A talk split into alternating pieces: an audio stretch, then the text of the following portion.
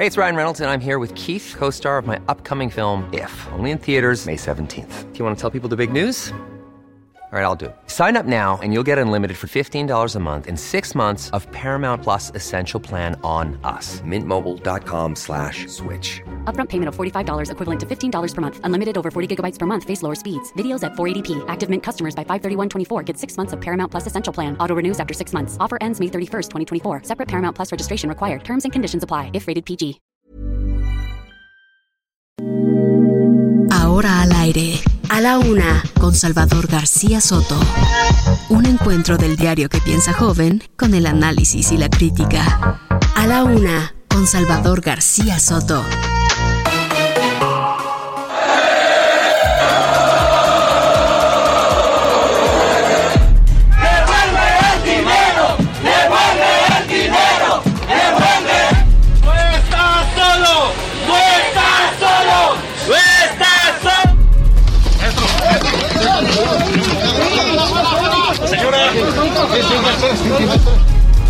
Padre, Monterrey, Nuevo León, México.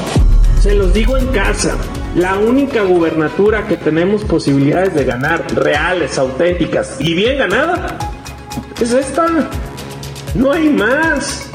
Está muy complicado. para que se enojen. Este, ¿de dónde creen que salió esa idea? De Sembrando Vida. El colmo de las fake news. No es falso, pero no es verdadero.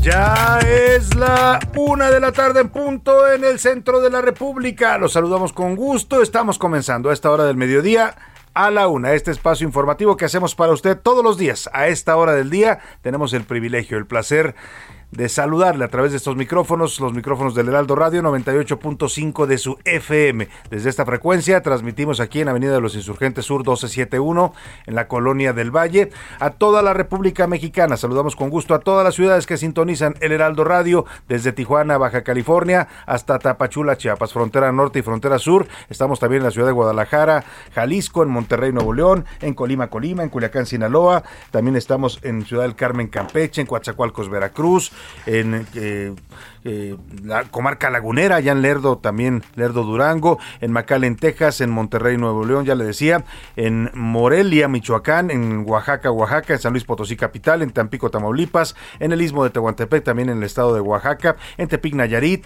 en Tuxtla Gutiérrez, Chiapas y en Villahermosa, Tabasco, también a ciudades de- del estado tejano, donde nos escuchan además de McAllen, que ya le mencionaba también en Bronzeville, desde ahí saludamos también a todos los paisanos mexicanos del lado, de este lado del Río Bravo, en Matamoros y en Reynosa, Tamaulipas. Y por supuesto a toda la gente que nos ve, además de escucharnos a través de las redes sociales, estamos en Twitter, en Facebook, estamos también en elheraldo.com.mx, nos puede usted seguir totalmente en vivo aquí en esta cabina donde usted nos ve. Saludo con gusto a la gente que nos está viendo a través de esta camarita. Nos puede sintonizar también en la app TuneIn, eh, también eh, ingresa al sitio de emisoras y pone elheraldo.com.mx, ahí aparece en iHeartRadio, también estamos en Spotify, puede buscarnos también con nuestro podcast una vez que haya pasado el noticiero, si usted no tuvo oportunidad de escucharnos y quiere ponerse al día, puede buscar en Spotify a la una con Salvador García Soto. Bueno, pues vamos en este martes, en este, perdóname, miércoles ya a la mitad de esta semana, miércoles 3 de noviembre, un día después del Día de Muertos, con mucha información, con muchos temas que compartirle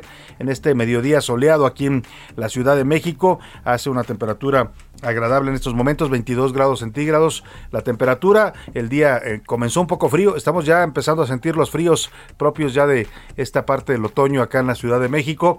Pero bueno, tenemos muchos temas y mucha información para compartirle. Hay noticia en el caso de Emilio Lozoya, la Fiscalía General de la República, en la audiencia que se está llevando a cabo eh, hasta esta hora, desde la mañana comenzó. Llegó físicamente el señor Lozoya, por primera vez lo vimos los mexicanos, ahí va Lozoya, caminando entre reporteros, camarógrafos, agentes que lo intentan custodiar, llegando al eh, reclusorio preventivo, al reclusorio preventivo norte, donde se le está llevando a cabo esta eh, audiencia judicial. Por primera vez lo vemos, eh, desde que lo trajeron hace año y medio, 15 meses de España, nunca habían permitido verlo. Hoy sí, el juez dijo, señor Lozoya, se acabaron los privilegios, tiene que estar aquí usted presente en la audiencia. Y ahí llegó con su cubrebocas, no dio declaraciones y bueno, pues tuvo que bajar de su pedestal el señor Lozoya para ser tratado como un mortal más. Se le acabaron, parece, los privilegios hoy, porque en esa audiencia, una vez que el juez le había concedido 30 días de prórroga más, la Fiscalía General de la República dijo no, no estamos de acuerdo y pedimos que al señor se le encarcele ya, que se le dicte la prisión preventiva porque hay riesgo de fuga. Dan una serie de elementos los fiscales, dicen que le encontraron dos millones de euros en una cuenta en Liechtenstein, Alemania y que pues eso representa riesgo de fuga. Además, se quejan los fiscales de la Fiscalía General de la República en la audiencia, le dicen al juez, este señor ya se pasó de la raya, andaba en un restaurante de lujo comiendo pato, andaba con amigos empresarios y eso es una ofensa para los mexicanos, así lo dicen en la audiencia, le dicen incluso al juez que es una provocación, la misma palabra que usó el presidente López Obrador, la repiten hoy los fiscales de la Fiscalía General de la República en el caso Lozoya, que es una provocación, que el señor ha, ha sido petulante, se ha pasado de soberbio y que ni siquiera ha mostrado interés de reparar el daño ni se ha acercado a dialogar con la Fiscalía General de la República. Por lo tanto, dicen, hay riesgo de que incluso sus amigos empresarios con los que cenaba esa noche en el restaurante de lujo en el Paseo de la Reforma lo podrán ayudar para fugarse. Por eso pedimos que el señor se quede en la cárcel. Estamos en eso, ¿eh? Estamos en eso en suspenso para saber si el juez decide que Lozoya debe, debe quedarse ya en la cárcel, lo cual le haría perder ya el criterio de oportunidad que le había otorgado la Fiscalía General de la República. Dice la Fiscalía que ya no, no puede haber criterio de oportunidad cuando el señor se ha hecho tonto durante todo este tiempo y no ha dado información ni ha mostrado pruebas de sus dichos en los que acusa a otros políticos. Interesantísimo lo que está pasando en estos momentos allá en el reclusorio norte, donde se está llevando a cabo esta audiencia judicial. Le vamos a estar reportando en vivo, tenemos reporteros ahí en este momento y vamos a estar comentando también con analistas la posibilidad de que Emilio Lozoya pierda ya sus privilegios, el rostro de la impunidad que vimos los mexicanos hace un par de semanas cenando en un restaurante de lujo a pesar de estar sujeto a las peores acusaciones de corrupción en el sexenio peñista. Parece que podría terminar hoy. En unos momentos más le estaremos informando lo que decida el juez que está analizando esta petición de la Fiscalía General de la República. Sorpresiva, ¿eh? Nadie esperaba que la Fiscalía hoy pidiera prisión preventiva, pero lo hizo. Dice, ya, se acabó el jueguito del señor Lozoya y así lo dicen tal cual los eh, señores fiscales en la audiencia. El señor ha estado jugando con nosotros, se pasó ya de soberbio, nos ha visto la cara, así es que hay que darle la cárcel. Es lo que están pidiendo al juez. Vamos a, a estar pendientes de este tema. También uno más, un segundo migrante perdió la vida después del ataque de la Guardia Nacional a balazos en Pijijapan, Chiapas, el pasado domingo. Primero falleció uno que murió eh, automáticamente en ese tiroteo y ayer en el hospital se reportó la muerte de otro cubano que había quedado herido. Son dos cubanos los que habrían sido pues muertos a tiros por la Guardia Nacional porque no hicieron un alto que les marcó la Guardia. Es el argumento oficial que dio la guardia para, guardia para disparar contra estos migrantes. También identificados, la Fiscalía de Michoacán ya tiene identificadas a 11 personas que fueron masacradas el pasado lunes en Tangamandapio. Aquí le comentamos ayer de esta masacre.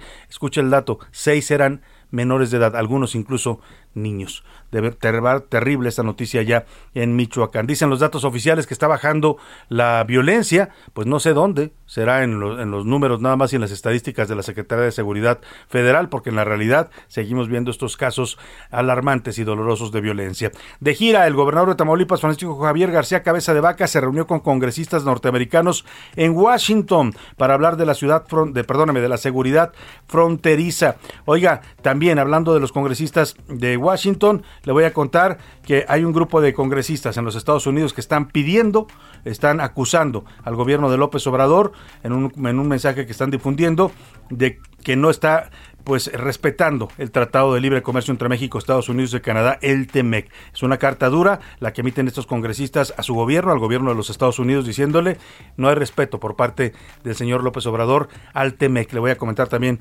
estos detalles. Además, en los deportes, locura por Checo Pérez. Miles de personas en la avenida Reforma, en el Paseo de la Reforma de la Ciudad de México, se concentran para observar la exhibición del piloto mexicano en la Fórmula 1. Cerraron totalmente el Paseo de la Reforma desde la puerta del bosque de Chapultepec hasta el, hasta el Ángel de la Independencia. Se convirtió en una pista todo este tramo para la exhibición que realiza este piloto mexicano de la Fórmula 1. Además, otra mala racha que llegó a su fin. Los Bravos de Atlanta anoche se coronaron campeones de la Serie Mundial de Béisbol después de 26 años que no podían ganar este título este equipo de esta ciudad de allá del sur de los Estados Unidos. Vamos a estar platicando, por supuesto, de esta Serie Mundial y de la presencia de Checo Pérez en, en el Paseo de la Reforma con Oscar Mota. Como ve, un programa variado, con mucha información, con muchos temas interesantes, algunas noticias en desarrollo, como esta de Emilio Lozoyo, Lozoya, perdóneme. Así es que le vamos a estar reportando lo que suceda en vivo y en directo aquí en A la Una. Quédese con nosotros y para que usted participe nos dé sus opiniones y comentarios, como siempre lo hace y nos da mucho gusto que lo haga,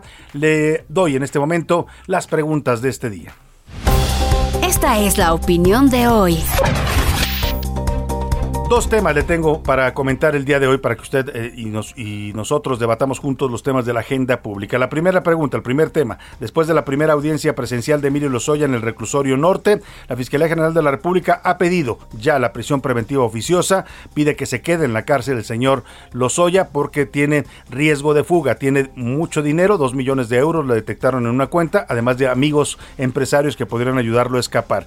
La figura del criterio de oportunidad se quedaría ya procedente con esta decisión de la Fiscalía de pedir que Emilio Lozoya sea encarcelado. Le pregunto, ¿usted cree sobre esta petición que hace la Fiscalía y que está por definir en unos momentos más el juez que lleva el caso. ¿Usted cree que Emilio Lozoya debe quedarse en la cárcel? Ya se ha burlado suficiente de los mexicanos. Debe ¿Deben dejarlo libre? ¿O de plano le ha visto la cara a la Fiscalía General de la República, al presidente López Obrador y de paso a todos nosotros, a todos los mexicanos. ¿Qué piensa usted de este tema? La segunda pregunta que le planteo. Ayer se confirmó la muerte de un segundo migrante cubano en esta caravana de migrantes que avanza hacia la Ciudad de México. Este segundo migrante cayó también a manos de la Guardia Nacional con disparos que realizaron guardias el pasado domingo. ¿Usted cree que la política migratoria que está aplicando el gobierno de México en estos momentos contra estos migrantes de distintos orígenes, algunos son hondureños, venezolanos, cubanos, haitianos, ¿usted cree que la política migratoria del gobierno mexicano es la correcta? ¿Se les debe detener porque son migrantes indocumentados? No, es una política inhumana y persecutoria. Y tres, somos el muro sur de los Estados Unidos. ¿Qué piensa de este tema? Coméntenos en el 5518 41 51 99. Nos puede mandar mensajes de texto o de voz usted decida cómo, aquí lo que importa y importa mucho es que su opinión cuenta y sale al aire. Vámonos al resumen de noticias porque esto como el miércoles ya comenzó. Ambición. La empresa mexicana FEMSA adelantó su plan de desarrollo, el cual contempla la apertura de 10.000 tiendas de conveniencia en 10 años. Mm, ahogado el niño. El gobierno de Quintana Roo desplegó 545 elementos para reforzar la seguridad y combatir a la delincuencia en la zona centro, hotelera y costera de Tulum. Arrancan. Coahuila inició este martes la campaña de vacunación contra la influenza a grupos de riesgo. Abusivo. La Fiscalía General de Justicia del Estado de México informó que un hombre identificado como Jesús N fue vinculado a proceso por asesinar a un perro a pedradas en la colonia Izcali en Ecatepec. Victoria. El novato republicano Glenn Youngkin ganó la elección para gobernador de Virginia frente al demócrata Terry McAuliffe, según las proyecciones de Associated Press. Una de la tarde con 12 minutos, vamos a la información. La suerte de Emilio Lozoya está por definirse en cuestión de minutos, quizás alguna un par de horas, se este, estará resolviendo ya la decisión que tome el juez que lleva el caso, el juez Alejandro eh, perdóneme, el juez federal Artemio Zúñiga, que está llevando el caso en estos momentos en la audiencia judicial que se realiza en el reclusorio norte. Desde las 9 de la mañana comenzó la audiencia y vimos una imagen inédita hasta el momento. Emilio Lozoya, que tenía ya 15 meses en el territorio nacional desde que fue extraditado de España, por fin por fin fue visto por los mexicanos llegando a una audiencia judicial. Ya lo habíamos visto comiendo pato, cenando pato en el restaurante Junan de allá de Paseo de la, Reforma, ¿no? Ahí andaba con sus amigos muy contento, mientras la Fiscalía General de la República pues no tenía pruebas de los dichos en los que acusa a distintos políticos. Hoy por fin lo vimos pisar un juzgado. No ha pisado la cárcel, ¿eh? en año y medio no ha pisado la cárcel porque le dieron una serie de privilegios, porque supuestamente pues iba a ser testigo protegido, lo de que le dieron el criterio de oportunidad, pero hoy que se presenta obligadamente, porque así lo pidió el juez, no había ido a ninguna audiencia, mandaba nada más a sus abogados cómodamente el señor, como todos los que tienen lana, ¿no? Los ricos así lo hacen, nunca se presentan a las audiencias, siempre van los abogados, ponen una serie de argumentos. Bueno, pues el juez ayer dijo, lo quiero aquí, a usted, en persona, no quiero a sus abogados, y el señor Lozoya se tuvo que presentar. Incomodísimo se le veía, se le ve todavía en la audiencia en estos momentos, eh, nervioso, incómodo, pues eh, era algo que él había evitado. De hecho, ¿por, ¿por qué no lo habíamos visto? ¿Por qué no vimos cuando lo trajeron detenido desde España? Porque él pidió eso Él pidió, entre las condiciones que le puso la Fiscalía General de la República para darle información, fue que no se le tomara una sola fotografía, que no lo ficharan, que no lo llevaran a la cárcel y que no permitieran a los medios tomarle una foto. ¿Se acuerda? Hasta la Fiscalía montó un operativo cuando llegó en aquel eh, eh, mes de, ¿qué fue? Junio, si mal lo recuerdo, junio del 2019 junio de 2019, pues eh, montaron un operativo para engañar a la prensa, sacaron un señuelo, un, una persona que no era Lozoya en una camioneta, hicieron a la prensa seguir a esa camioneta y a Lozoya lo sacaron por otro lado. Bueno, pues hoy se acabó esa imagen de impunidad, por lo menos en, hasta el momento ya lo hicieron pisar un juzgado y ahí se encuentra en estos momentos Lozoya. Y ha sido muy interesante la audiencia porque primero parecía que todo le iba a favorecer otra vez a Lozoya, llegó su audiencia y pidió, llegó su defensa, perdóname, sus abogados y pidieron 30 días más. Ya les han dado seis prórrogas, ¿eh? Seis prórrogas que han ido posponiendo y posponiendo para entregar las pruebas de sus dichos de Lozoya. Hoy tenía que entregar las pruebas y pidieron un mes más. El juez dijo, bueno, ok, te voy, ah, pidieron dos meses, 60 días, pero el juez dijo, te voy a dar un mes más. Pero la Fiscalía General de la República en eso se molesta y dice, ¿saben qué? Ya este señor nos vio la cara. Cuando el juez Artemio Zúñiga ya había concedido el plazo de 30 días, el fiscal federal Manuel Granados Quirós pidió modificarle la medida cautelar, manifestando que el exdirector de Pemex tiene una cuenta de 2 millones de euros en Liechtenstein, en Alemania, que podría utilizar para una eventual huida. Tanto el funcionario de la Fiscalía como el representante de la Unidad de Inteligencia Financiera de la UIF, que se encuentra ahí en la audiencia, Antonio López García, le reprocharon a Lozoya el haber cenado en un restaurante de Las Lomas el pasado, mm, ¿qué día fue? Eh, ahora le digo exactamente la fecha, en esta cena que causó tanta polémica, consideraron que fue un comportamiento impropio de que representa una burla para las autoridades. Yo diría también una burla para los mexicanos. Dijo textual, dijo textual el fiscal Manuel Granado. Su comportamiento es sabido que se encontraba en un restaurante, no se ajusta al comportamiento de una persona sujeta a proceso penal y si bien no tiene un impedimento, su presencia en el restaurante es una provocación a las instituciones públicas porque ha sido interpretado por la ciudadanía de que ciertas personas imputadas en casos sensibles pueden obtener unas medidas cautelares y otras no él tenía la obligación de un comportamiento diverso al que ha venido reflejando. Dijo esto el eh, representante de la UIF, Antonio López, fue el que hizo este señalamiento. Me llama la atención que el representante de la UIF utiliza el mismo argumento que utilizó el presidente López Obrador en su conferencia mañanera, cuando dijo que esta presencia de los en un restaurante de lujo no era ilegal, pero sí era inmoral. Y el presidente dijo es una provocación. Bueno, pues hoy ese argumento lo utilizan los fiscales para pedir cárcel inmediata para el señor Lozoya, cárcel eh, preventiva o Mire, el fiscal federal por su parte en la audiencia dijo que, que la pena de prisión para Lozoya, que va de 12 a 35 años de prisión por los delitos de lavado de dinero, cohecho y asociación delictuosa, es un incentivo suficiente para que justificar la prisión preventiva.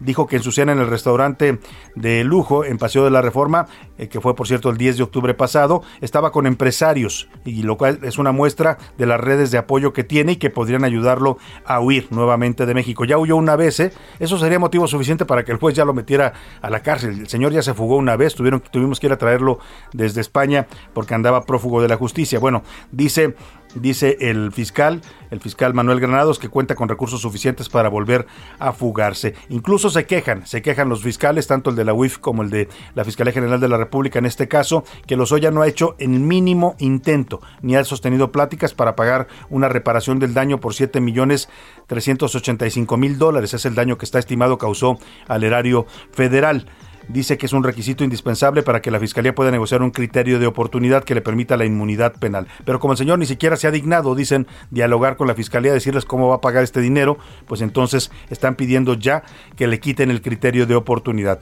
Dice textual el fiscal eh, Manuel Granados en esta audiencia que se está llevando a cabo. Su actitud ha sido evasiva, grosera, no ha manifestado su intención de reparar el daño y no es posible en esas condiciones un criterio de oportunidad al no reparar el daño. Solo ha logrado que el proceso se haya alargado de manera injustificada. Por eso es que estamos ante una necesidad de cautela muy elevada. La cautela es la prisión preventiva oficiosa que están pidiendo. Pidió un receso a las 11.45 la, la defensa de Lozoya para organizar la respuesta que le van a dar a esta solicitud de la Fiscalía General de la República. Bueno, pues ya le decía, las crónicas de esta audiencia, de los reporteros que están ahí presentes, vamos a hacer contacto en un momento más con nuestros reporteros que están ahí en el reclusorio norte, narran que se le ha visto nervioso nervioso, inquieto al señor Lozoya, incómodo pues, incómodo porque se le acabó el manto de impunidad que lo estaba protegiendo. Vamos a escuchar el momento en el que cerca de las 9 de la mañana arriba el señor Lozoya, que pues es un, príncipe de la corrupción, pero hoy lo hicimos bajar o lo hicieron bajar más bien las autoridades al terreno de los mortales. Escuche usted. Señor Lozoya. Señor Lozoya. Ahora mismo les informamos, compañeros.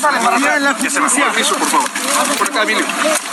Permítanme acceso, señores. Permiso, por favor. Vamos a acceder. Acceso, acceso, acceso. Cuidado, cuidado, cuidado. Permítanme acceso, señores. Vámonos, vámonos. Vamos a la audiencia, por favor. Tenemos que acceder. Tenemos que acceder a la audiencia. Permiso. Bueno, pues ahí está, ahí está este momento en el que Lozoya pues parece que está perdiendo ya el manto de impunidad que lo cubría, impunidad que le había otorgado la Fiscalía General de la República porque creían que les iba a dar mucha y muy buena información para meter a la cárcel a otros políticos, sobre todo de la oposición, del PAN eh, y del PRI, algunos del sexenio pasado. Pues nada, no les ha dado nada y hoy parece que la Fiscalía en una actitud pues que se entiende, dicen que después de aquella escena del restaurante allí en Paseo de la Reforma, el, el fiscal recibió una regaña una regañiza en Palacio Nacional, ya se imagina usted de quién, ¿no? Que lo llamaron y le dijeron, a ver, esto ya se volvió una burla, esto es indignante, es una provocación, que el señor se ande paseando como si nada, y le exigieron pues que tomara cartas en el asunto y parece que esto se refleja hoy en esta petición de la Fiscalía General de la República para que se le dicte ya una prisión preventiva oficiosa al señor Lozoya. Vamos a estar pendientes de lo que ocurra en esta audiencia. Estamos ahí teniendo problemas para comunicarnos con nuestros, nuestros eh, reporteros que están siguiendo de cerca la audiencia. Hay problemas de comunicación en el reclusorio norte, pero bueno, vamos a estarle dando todos los detalles de lo que se defina en unos momentos más. Ahí la decisión que tome el juez. Si Lozoya se queda libre un mes más para presentar pruebas, como ya lo decidió el juez, o si decide que ese mes más de prórroga se lo tenga, pero en la cárcel.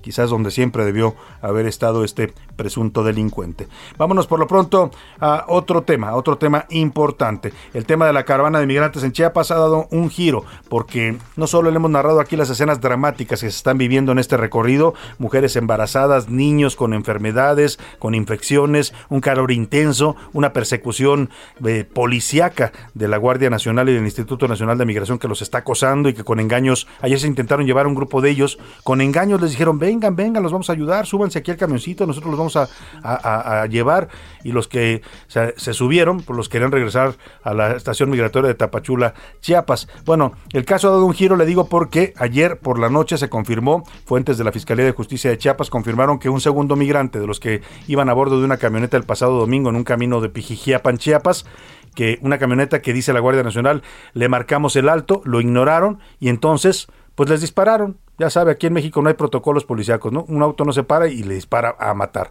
Mataron a un cubano en ese momento, se reportó desde el domingo y ayer fallece uno más, uno más en el hospital en donde estaba allá en Chiapas. Vamos contigo, Jenny Pascasio, cuéntanos de lo que está pasando allá en la caravana y de la segunda muerte de un migrante en estos en estos hechos en que está involucrada la Guardia Nacional. Buenas tardes. ¿Qué tal Salvador? Muy buenas tardes. Te informo que falleció el segundo migrante de origen cubano que viajaba a bordo de la camioneta a la que dispararon elementos de la Guardia Nacional en el municipio de Pijijiapan, aquí en el estado de Chiapas, el pasado domingo 31 de octubre. Te comento que el migrante cubano viajaba en esta unidad que al parecer evadió las indicaciones de la Guardia Nacional, lo que propició los disparos que dejó hasta el domingo a una persona muerta también de origen cubano y a cuatro más heridas y es precisamente uno de los cuatro heridos el que perdió la vida el día de ayer, aunque la noticia no fue dada a conocer de manera oficial. Te comento que de acuerdo a los defensores que acompañan la caravana migrante que avanza por las costas de Chiapas, estos migrantes agredidos se separaron del grupo y decidieron avanzar por su cuenta y fue cuando sucedieron estos hechos. En tanto, el colectivo de observación y monitoreo de la frontera sur y la ONU se unieron en la exigencia a una investigación fidedigna de los hechos, además de justicia para las víctimas y un alto al uso de las armas en el control migratorio en esta frontera sur por parte de las fuerzas policíacas del Estado mexicano. Esta es la información desde Chiapas, Salvador. Muy buenas tardes. Bueno, pues ahí está este tema de la mayor, pues eh, del, mayor gravedad que estén ya muriendo migrantes a manos de la Guardia Nacional. Esto habla de una política que se ha vuelto no solo persecutoria, sino también ya represiva y, pues si me permite, violenta y asesina en contra de los migrantes. Vamos a ir a la pausa. Al regreso le digo qué dijo el presidente de este tema. Por lo pronto lo dejo con música. Seguimos homenajeando a los cantantes que se nos fueron, se nos adelantaron en el camino. Ya regresamos.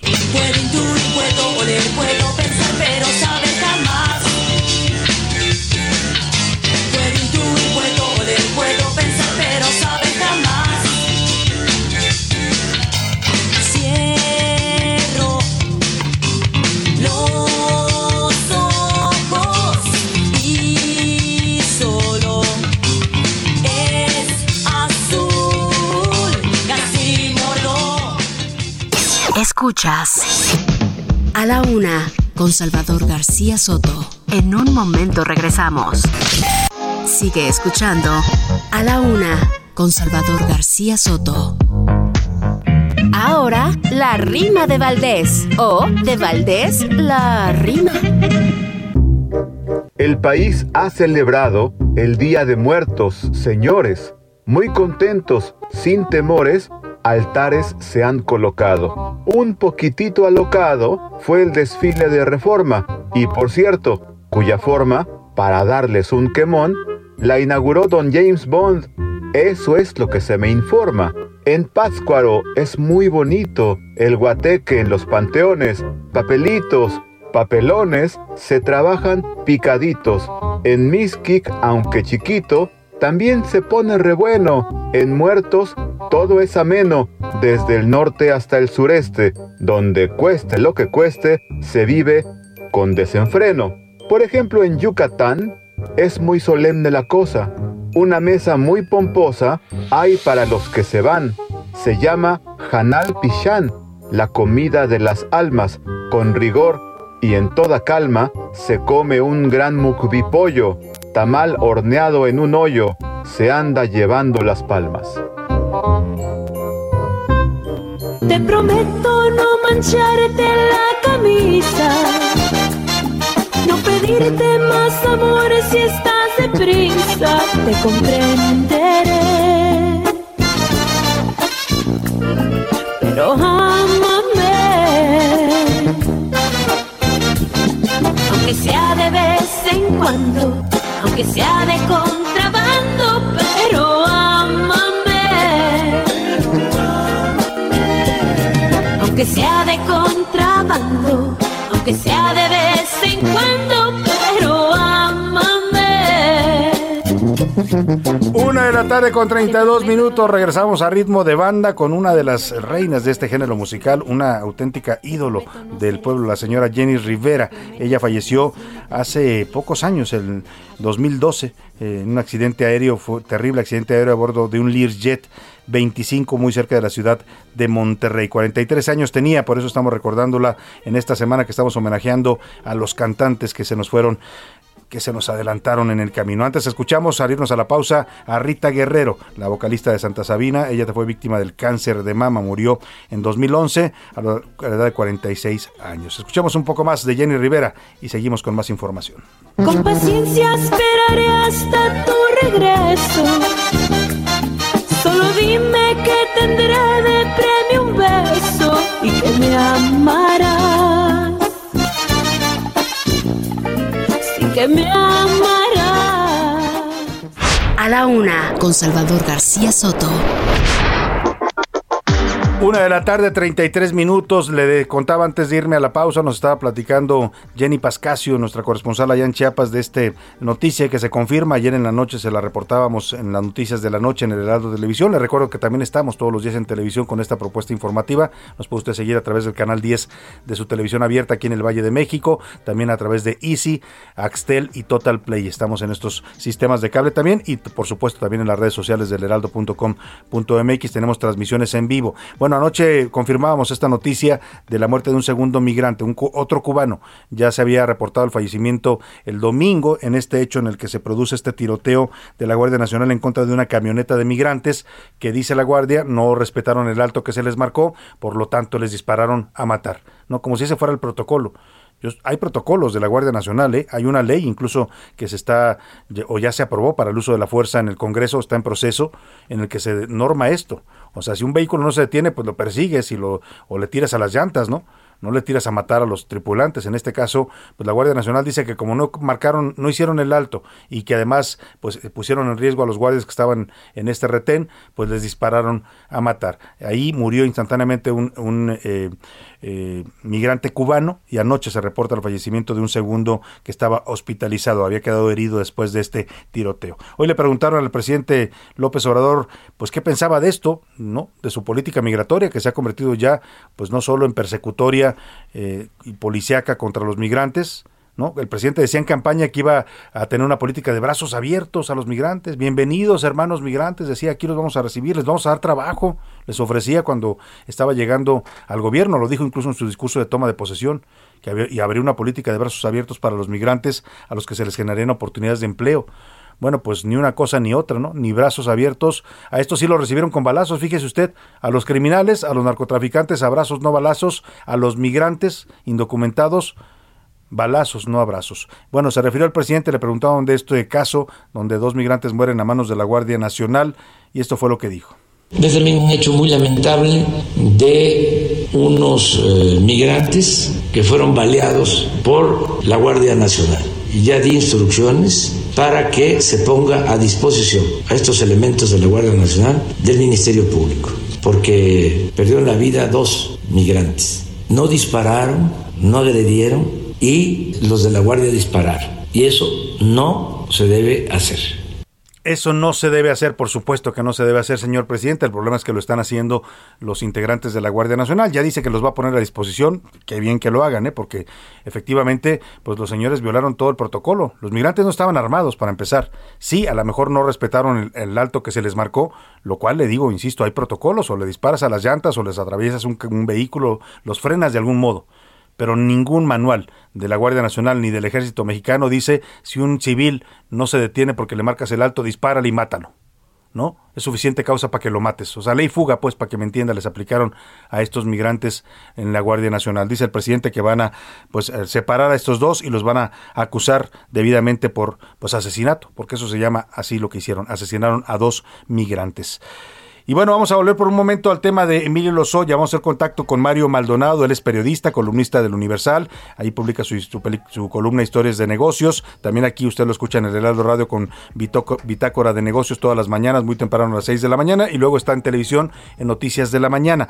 Pero también lo buscamos porque él ha dado seguimiento particular a este caso de Emilio Lozoya con su libro Lozoya, el traidor de reciente publicación, que tuvimos el gusto de estarle presentando cuando ah, salió a la venta. Querido Mario, te saludo con gusto. Muy buenas tardes. Hola, ¿cómo estás, querido Salvador? Qué gusto estar aquí en tu programa. Saludos al auditorio. Oye, pues anoche tú anticipabas algo en un tuit eh, que podrían eh, pues encarcelar a Emilio Lozoya el día de hoy. Yo te decía, pues parece que no, la ley no, no daba para eso, pero hay un giro aquí. La Fiscalía General de la República está pidiendo que se le quite ya el criterio de oportunidad y que se quede en la cárcel, incluso con argumentos, Mario, que todos conocimos bien. Esta cena en un restaurante de lujo, el hecho de que el señor se ha, se ha portado soberbio, no se ha acercado con la Fiscalía para reparar el daño de siete mil millones de dólares del que lo acusan. En fin, parece que esto dio un giro importante y tú anticipabas algo de esto anoche, Mario. Así es, Salvador. Pues eh, de entrada estamos hablando de la ruptura completamente entre la Fiscalía General de la República y Emilio Lozoya en cuanto al, eh, eh, digamos, pacto que tenían para que el director de Pemex hablara todo lo que lo que sabía o lo que también la fiscalía y el gobierno querían que hablara en contra de todos los personajes eh, de, de, oposición de los secciones anteriores, incluidos los expresidentes y demás, esta denuncia incendiaria inédita que presentó contra 70 personas y pues con la con la digamos con la intención de que pudiera obtener este criterio de oportunidad. Hoy finalmente la Fiscalía General de la República le dice que no, que es improcedente, que no ha presentado las pruebas seis veces con esta que que le dio hoy el juez eh, eh de, digamos allá del reclusorio norte para que se ampliara esta investigación complementaria que le sirve para presentar pruebas a los Lozoya, ya a pesar de que le dieron un mes más, que eso sí que está en firme, pues ya lo, lo dictó el juez eh, procesal, lo que dice la Fiscalía es, pues yo ya no te voy a dar el criterio de oportunidad y yo le pido al juez más bien que te procese, que te deje, eh, digamos, aquí en prisión preventiva justificada, porque te puedes jugar. Y hubo cosas interesantes en, en este juicio que todavía no termina, es decir, todavía no sabemos si sí se va a quedar o no. Sí, vamos a ver qué decide el juez, ¿no? Preventiva. Pero estamos a minutos de saberlo, Salvador. Yo creo que sí, que, que ya, eh, digamos, el hecho de que no solo la Fiscalía General de la República, sino la Secretaría de Hacienda a través de la UIF, el propio Petróleos Mexicanos, que fue pues, eh, eh, uno de los de los que sufrió este desfalco por parte de Emilio Lozoya y sus relaciones de corrupción con lo de Break y otras empresas, pues ya también se montaron, digamos, ahí con, con este asunto de la Fiscalía, de que no se deje ir a Lozoya. Sí, por, porque además, eh, Mario, no sé si has visto algunos de las cosas que están reportando algunos medios, por ahí Reforma publica estas, eh, estos eh, comentarios que hace el fiscal Manuel Granados y el, el titular, bueno, no titular, el representante de la UIF en este caso, el señor Antonio López, en donde dicen, este, este ya se pasó de listo, ¿no? Nos vio la cara, no ha dado información, no se ha acercado a la fiscalía, anda cenando en restaurantes de lujo, exhibe un comportamiento totalmente impropio de alguien que está sujeto a un proceso judicial. Sí, y uno de los temas que me llamó mucho la atención que, eh, digamos, eh, eh, expuso la fiscalía para pedirle al juez que lleva el caso, que por cierto ha sido muy muy benevolente con Emilio Lozoya, este juez procesal, pues le pidió, le, dijo que Emilio Lozoya tiene dos millones de euros producto de la corrupción de Odebrecht guardados en paraísos fiscales en estas empresas offshore y que nunca declaró y que eso es suficiente para que se le dicte prisión preventiva justificada, es decir, que se quede en la cárcel mientras termina su proceso jurídico. y, y, y, porque si no puede huir, ¿no? Digamos, ese es el argumento que desde ayer en la noche yo justo que ponía un tweet, pues, eh, algunos abogados cercanos al caso me decían, es muy probable que esto suceda porque eh, ha sido inédito que le den seis veces extensiones de tiempo o prórrogas para que presente pruebas que finalmente no tiene. Y yo ya la Fiscalía lo dijo con todas sus letras, no tiene, eh, digamos, prácticamente nada que haya aportado que nosotros nos permita pues judicializar carpetas contra individuos que él denunció. Entonces yo creo que este es el final de, de Emilio Lozoya. Del pacto de impunidad, ¿no, Mario? el final del, pacto, de impunidad. Sí. correcto, porque había un pacto que se hizo medio en lo oscurito, la verdad hay que decirlo, entre el papá de Emilio Lozoya y el fiscal Alejandro Gertz, y duró un año, cuatro meses ese pacto ese pacto de impunidad que hoy parece que se rompe y que pues no tiene ya para dónde hacerse Emilio Lozoya, lo acusan de corrupción, lavado de dinero, cohecho, asociación delictuosa, prácticamente pues, pues se va a quedar en la cárcel. Vamos a ver qué sentencia le da finalmente el juez, que, que como digo, pues creo que ha sido muy muy blandito, muy benevolente con los Lozoya en este caso. Vamos a ver qué decide ante esta ya petición directa de la Fiscalía General de la República de que le otorgue otra medida cautelar que sea la prisión preventiva oficiosa. Estaremos en contacto contigo, querido Mario. Aquí te escuchamos en el Heraldo Radio, te vemos en televisión y te seguimos ahí en tu columna eh, del Universal Historias de Negocios. Muchas gracias, Mario. Con mucho gusto, querido Salvador. Muy buenas tardes. Muy buenas tardes. Si usted quiere documentarse más sobre lo que ha sido este caso, ¿no? las anécdotas, los, los temas, pues busca este libro de Mario Maldonado Lozoya, El traidor de Editorial Planeta. Oiga, vamos rápidamente al, al, ángel, al ángel de la independencia, al paseo de la reforma, porque pues nada, que estaba la exhibición del Checo Pérez, ahí ya bien le dije que convirtieron esta parte de reforma en una pista para que el Checo se luciera con su auto de Fórmula 1, pero llegaron grupos feministas que pues impidieron, están impidiendo en estos momentos la realización de esta exhibición de Fórmula 1. Vamos contigo, Gerardo Galicia, que te encuentras ahí en el Ángel de la Independencia. ¿Qué está pasando? Cuéntanos, buena tarde.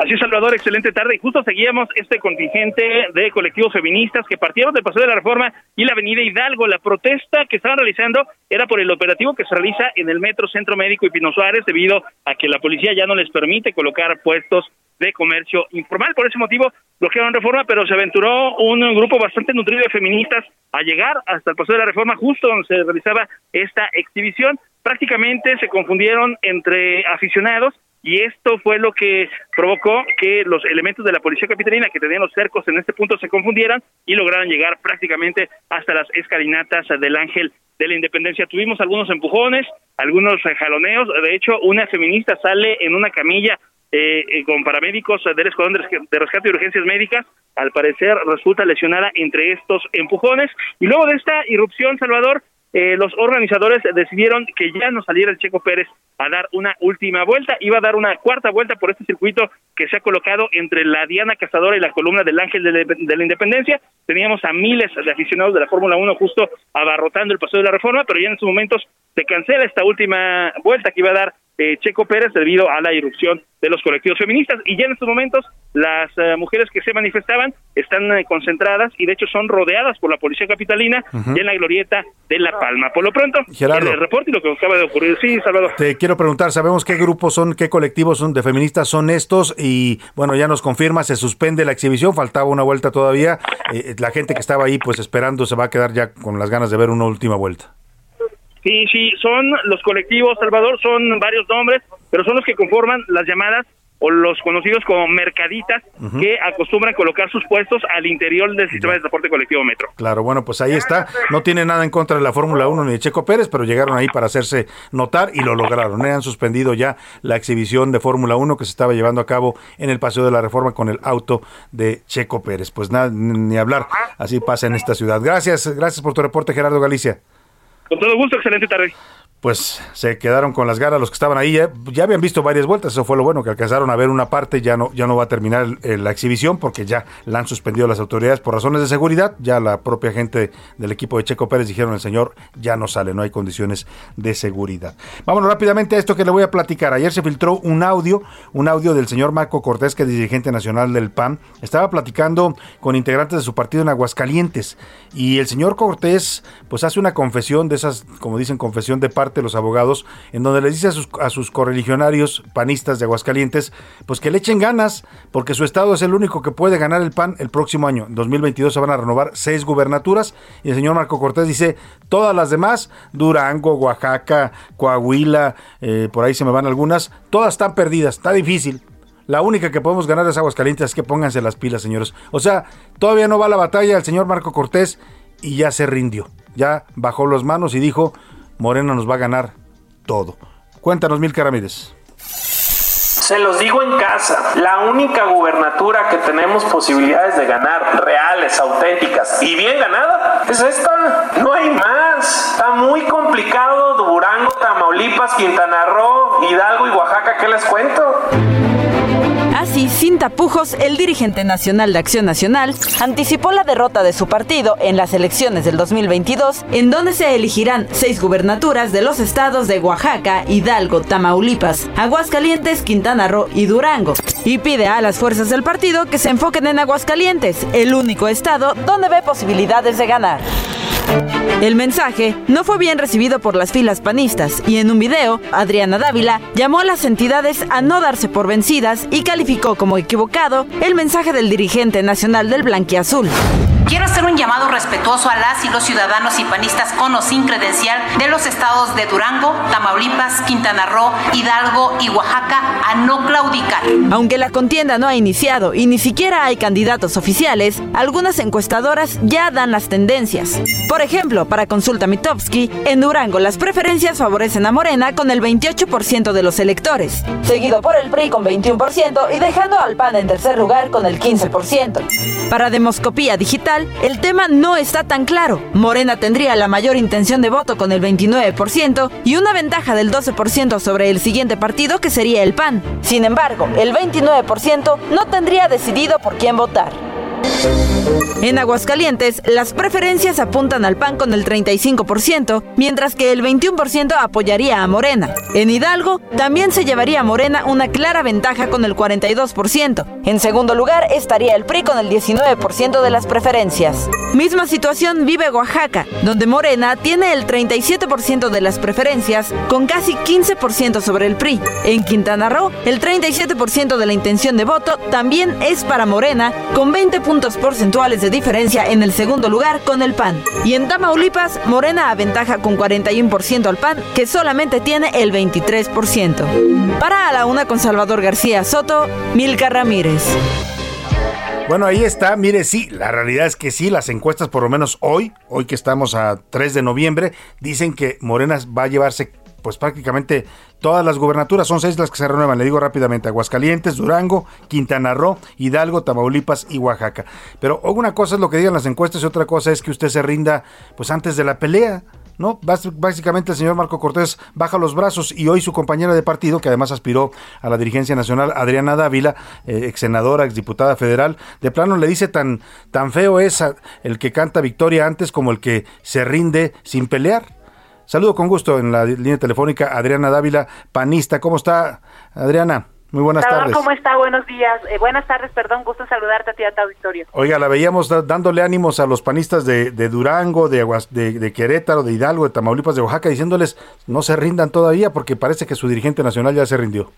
Mira, afortunadamente el PAN es mucho más allá que las dirigencias nacionales, estatales o cualquier tipo de dirigencia. Lo que nosotros hemos visto a lo largo de la historia es que es la fuerza de los militantes y de los panistas, sin credenciar también, de los ciudadanos que hoy se dan cuenta de los resultados que hay por gobiernos de otra de otra afiliación partidista que no están cumpliendo las expectativas en seguridad, en economía, en empleo, en combate a la pobreza, a la seguridad, en fin, en todo lo que esto implica la política pública, ¿no?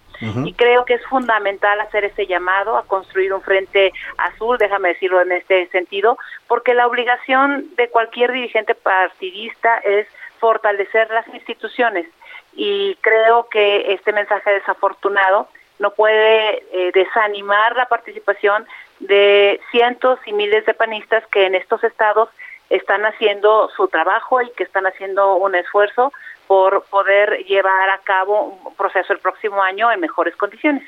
Entiendo lo que me dice eh, Adriana, pero eh, sí es cierto, el, partido finalmente son sus militantes y la fuerza que tiene un partido está reflejada en su estructura y en su organización, pero sí cuenta mucho que un líder, el líder que encabeza este partido esté diciendo de antemano, ya perdimos, o sea, ya háganse a la idea, vamos a pelear nada más por una de seis, estamos todavía pues a siete meses, ocho meses de las elecciones, este derrotismo pues no habla de un pan que pues que se está, digamos, quedando muy chiquito para lo que requiere en este momento el país creo que eso que está diciendo Salvador es justamente el problema de visiones que se tiene respecto de cómo construyes no solo una oposición en México, sino una alternativa. Déjame darte un dato. Cada eh, cada militante tiene cierta fuerza, pero lo más importante es que a través del partido, de su organización, puedas dar una alternativa ciudadana. Y que cuando tú voltees a los ciudadanos les digas, oye, hay este problema y yo puedo ayudarte a resolverlo de esta manera. Eso implica que la dirigencia debiera tener el rumbo, porque he escuchado en las últimas entrevistas en donde se nos dice, bueno, ¿y qué van a hacer aquellos que critican? Caso concreto de servidora u otros actores que han salido a, decir, este, pues que digan en qué van a sumar. Si nos, si nos dicen el rumbo, por supuesto que sumamos, porque para eso eliges a un dirigente, para que te diga por dónde porque bajo estas circunstancias, pues entonces tendríamos que dejar de decir el presidente López Obrador, pues que no, no que está bien que, que diga pues él que pues tiene otros datos, ¿no? Pues eh, y esa se le llama congruencia, Salvador. Y en la congruencia uno tiene que tener visión de partido. Cuando a mí me dicen, oye, ¿por qué tienen divisiones en el PAN? Yo le digo, no, esto no es un asunto de división, es un asunto de visiones. Y las visiones que hoy tenemos algunos actores del PAN respecto a lo que vemos es que hay que enfrentar este gobierno de manera distinta. Claro. Y usted considera conmigo, Adriana Dávila, estoy platicando con la panista, exdiputada federal, ex senadora y también fue aspirante a la dirigencia nacional de su partido, eh, eh, pues considera conmigo que hay algo que se llama mística, ¿no? Y la, lo tiene que tener un partido, la tenemos que tener en la vida, porque si nos vamos a rendir antes de pelear cualquier batalla, pues entonces ya, ¿qué hacemos, no? Bueno, pues imagínate que eso lo hubieran escuchado Gómez Morín, que nunca ocupó un cargo público. Y que era la oposición, ¿no? Entonces, contra un PRI todopoderoso y en condiciones completamente distintas, en donde las libertades todavía no estaban construidas, en donde no hay instituciones como las que hoy tenemos, en donde traemos un camino más pavimentado, en donde tenemos que aprender a reconocer las equivocaciones que hemos cometido como gobierno, como partido, y creo que vale la pena que nosotros no solo no nos derrotemos, sino hagamos todo lo posible por entender que no es desde el centro desde donde se construye la visión local, porque las personas hacen su vida cotidiana en sus municipios, en sus estados, y yo sí creo que es no solo un error estratégico en este sentido, sino hay una obligación ahora de muchos de muchos panistas de redoblar esfuerzos para incentivar, para ayudar a estos amigos militantes y compañeros de partido en los estados a que no se, no se rindan, no se derroten. Sin duda, no se rindan, le dice Adriana Dávila, panista de trayectoria, ex senadora, ex diputada federal, y bueno, pues estaremos muy atentos a esto que está pasando en el Partido Acción Nacional. Gracias Adriana, muy buenas tardes, gusto, gusto conversar con usted. Muchísimas gracias, igualmente, Salvador, gusto en saludarte. Buenas tardes. Pues ahí está, no se pueden rendir antes de pelear, ¿no? Por lo menos va uno y hace la lucha, ¿no? Le hace el esfuerzo, pero estos ya ni la lucha quieren hacer, dicen ya perdimos. Vamos rápidamente al reclusorio norte, ahí se encuentra Edgar Ledesma, reportero, está siguiendo lo que está ocurriendo adentro en el reclusorio, en la audiencia judicial del caso Emilio Lozoya. ¿Cómo estás, Edgar? Buenas tardes. ¿Qué tal, Salvador? Muy buenas tardes. Allí cerca de hace 20 minutos se reanudó la audiencia luego de un receso de 15 minutos esta audiencia se dividió en dos partes. En la primera fue eh, la prórroga que había pedido la defensa de Emilio Lozoya. En un inicio habían pedido cerca de 60 días para poder recabar más pruebas, pruebas provenientes de Brasil. Finalmente, el juez Artemio Zúñiga había acordado ampliar solamente a 30 días el plazo de esta investigación complementaria. El fiscal federal Manuel Granados pidió modificar la medida cautelar, manifestando que el exdirector de Pemex tiene una cuenta de dos millones de euros en el extranjero en este momento, Salvador, se pide un receso por parte de la defensa de Emilio Lozoya para recabar más evidencias para que no se le dé eh, prisión preventiva oficiosa a Emilio Lozoya. En este momento se está llevando a cabo esa, esa parte de la audiencia de la defensa de Emilio Lozoya para que no quede muy bien, gracias Edgar Ledesma por tu reporte. Nos va a cortar la guillotina y me voy a la pausa rápidamente. Al regreso le platico. Carso supo supo que había faltante de pernos en la línea 12 del metro. Ya le cuento por qué se lo digo. Hay documentos que sostienen esto de que les avisaron en enero de 2011. Vámonos a la pausa con Inexcess, este gran grupo cuyo vocalista se suicidó por autoasfixia en 1997. Vamos con Suicide Blonde, justamente suicidio rubio. Escuchas a la una con Salvador García Soto. En un momento regresamos. Ya estamos de vuelta con A la Una con Salvador García Soto.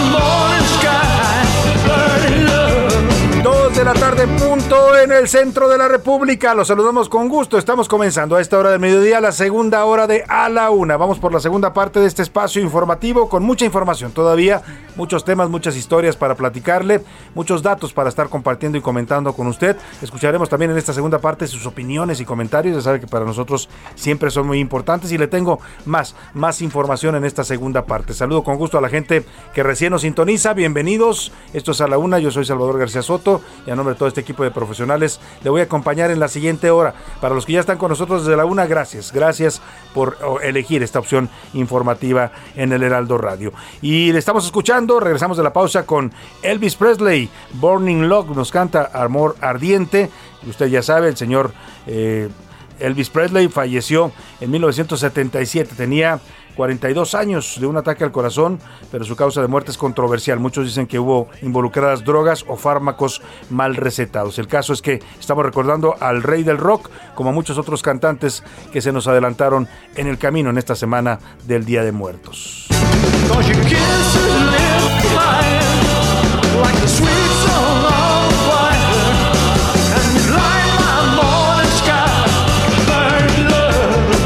Con este amor ardiente a este ritmo de rock and roll, vamos con la información que le tengo en esta segunda parte. Hoy comenzó la campaña nacional de vacunación contra la influenza.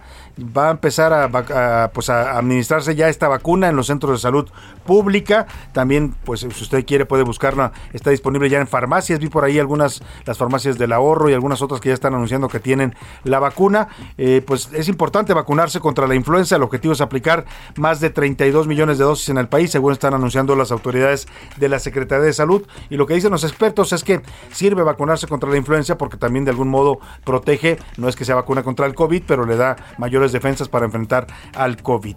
También le platicaré que el gobernador de Puebla, Miguel Barbosa, adelantó que van a revisar la operación de las gaseras allá en su estado después de las explosiones por una toma clandestina en San Pablo, Xochimehuacán. Como dice el dicho y aplica siempre en la política mexicana y en este país de tragedias, pues eh, muerto el niño a tapar el pozo, ¿no? Porque ahí estuvo involucrada una gasera particular que se estaba surtiendo de gas ilegal. Bueno, pues ahora van a revisar toda esta situación allá en Puebla. Y el gobernador de Nuevo León, mientras tanto, Samuel García y su esposa Mariana Rodríguez estuvieron en la audiencia del Papa Francisco. Se fueron al Vaticano, ¿no? Como se acuerda usted de Vicente Fox y Martita Sagún, que fueron allá al Vaticano juntos. Bueno, pues así lo hicieron Samuel García y su esposa Mariana Rodríguez. Por supuesto, se tomaron selfies, videos. Ya sabe que son muy activos en redes sociales. Y le entregaron una carta al Papa Francisco. Lo invitaron, lo invitaron a que visite Nuevo León y le regalaron también una playera, dos playeras. Una de los rayados y una de los Tigres, ¿no? A ver cuál le gusta más al Papa, que es futbolero.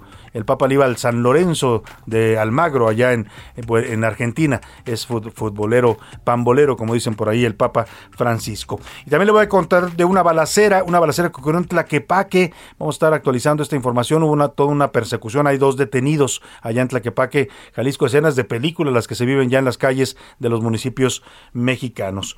Vámonos rápidamente, si le parece, como siempre a esta hora del día, ya están conmigo aquí Priscila Reyes y José Luis Sánchez para mm, comentar sus mensajes, sus opiniones sobre las dos preguntas que hoy formulamos. Bienvenida, Priscila. Hola, Salvador, ¿cómo estás? Buenas tardes. Mi Pues- querido Jay, también buenas tardes. ¿Cómo estás, José Luis? Buenas tardes. Salvador García Soto, Priscila Reyes, ¿cómo están? Bonito miércoles que parece lunes. Parece lunes. Muchos pero- Aunque sea realidad el sí, ¿no? ombligo de la semana, sí. tiene mucha Para muchos fue puente largo. Nosotros aquí anduvimos ayer, bueno, desde el lunes trabajando. Yo no pude venir el lunes, eh, pero aquí estuvieron Priscila Reyes y José Luis. Pero bueno, si usted está empezando su semana, bienvenido a la semana. Bienvenido para su Va a ser lunes. una semana corta. Mira, Javi, nuestro operador. el para él es el lunes. Sindicalizado, el rey privilegiado. de los días. Sí se descansó su puentezón. Muchos decían, ¿qué clase de bueno es que lunes regresó es con este? ganas y con ánimo. Muchos decían, ¿qué y clase de mire, lunes le sirvió el puente a Javi porque se fue a recuperar de la derrota del América. Estaba Porque se fue a llorando. cortar el cabello. Uno Ah. pensaría que se fue de, vaca- de, vacas de paseo aprovechando su puente. No, pues se quedó llorando en su casa todo el fin de semana por su- la, América derrota de Cruz su Azul. América Cruz Azul. Vámonos más bien a, los, a las preguntas que formulamos. Le preguntamos qué piensa del caso Lozoya, si debe o no quedarse en la cárcel. Estamos a nada, minutos quizás de que el juez decida si el señor Lozoya se queda en la cárcel o le regala un mes más de prórroga para reunir las pruebas de su caso después de que la Fiscalía General de la República pues le dijo ya basta.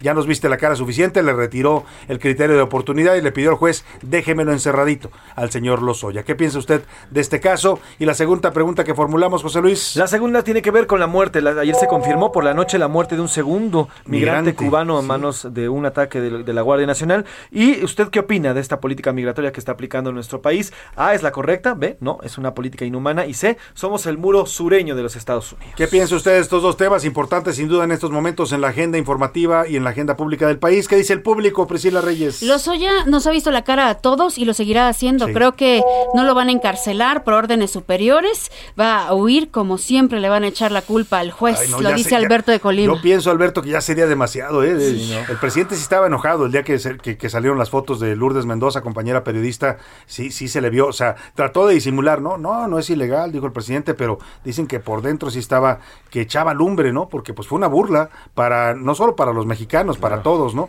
Una burla al presidente y a su fiscal Alejandro Gesmanero, al fiscal general de la República. Porque era todo un cinismo, era todo un mensaje además. El señor sabía dónde iba, en la clase de restaurante en el que estaba. Estoy cenando tranquilo. Exacto, o sea, no, fue- no se le vio en el centro, no, se le vio en un restaurante ¿no? de, alto, de alto nivel. alto ¿no? nivel, Como- exactamente. Como, como corresponde a un príncipe de la corrupción. El señor Germán dice, Salvador, equipo, buenas tardes. Creo que hay un pacto de protección entre EPN y AMLO, porque a pesar de ser el sexenio más descarado de corrupción, Sí. el de EPN, ¿cuántos, estoy diciéndolo tal cual él lo está mandando, cuántos o quién está en la cárcel a excepción de Robles? Los Nadie. detenidos y en Estados Unidos pues son del sexenio de Caldel- Calderón. Nada más Robles y eso porque tuvo el, el, pues el detalle de ir a declarar ella solita y la atoraron, ¿no?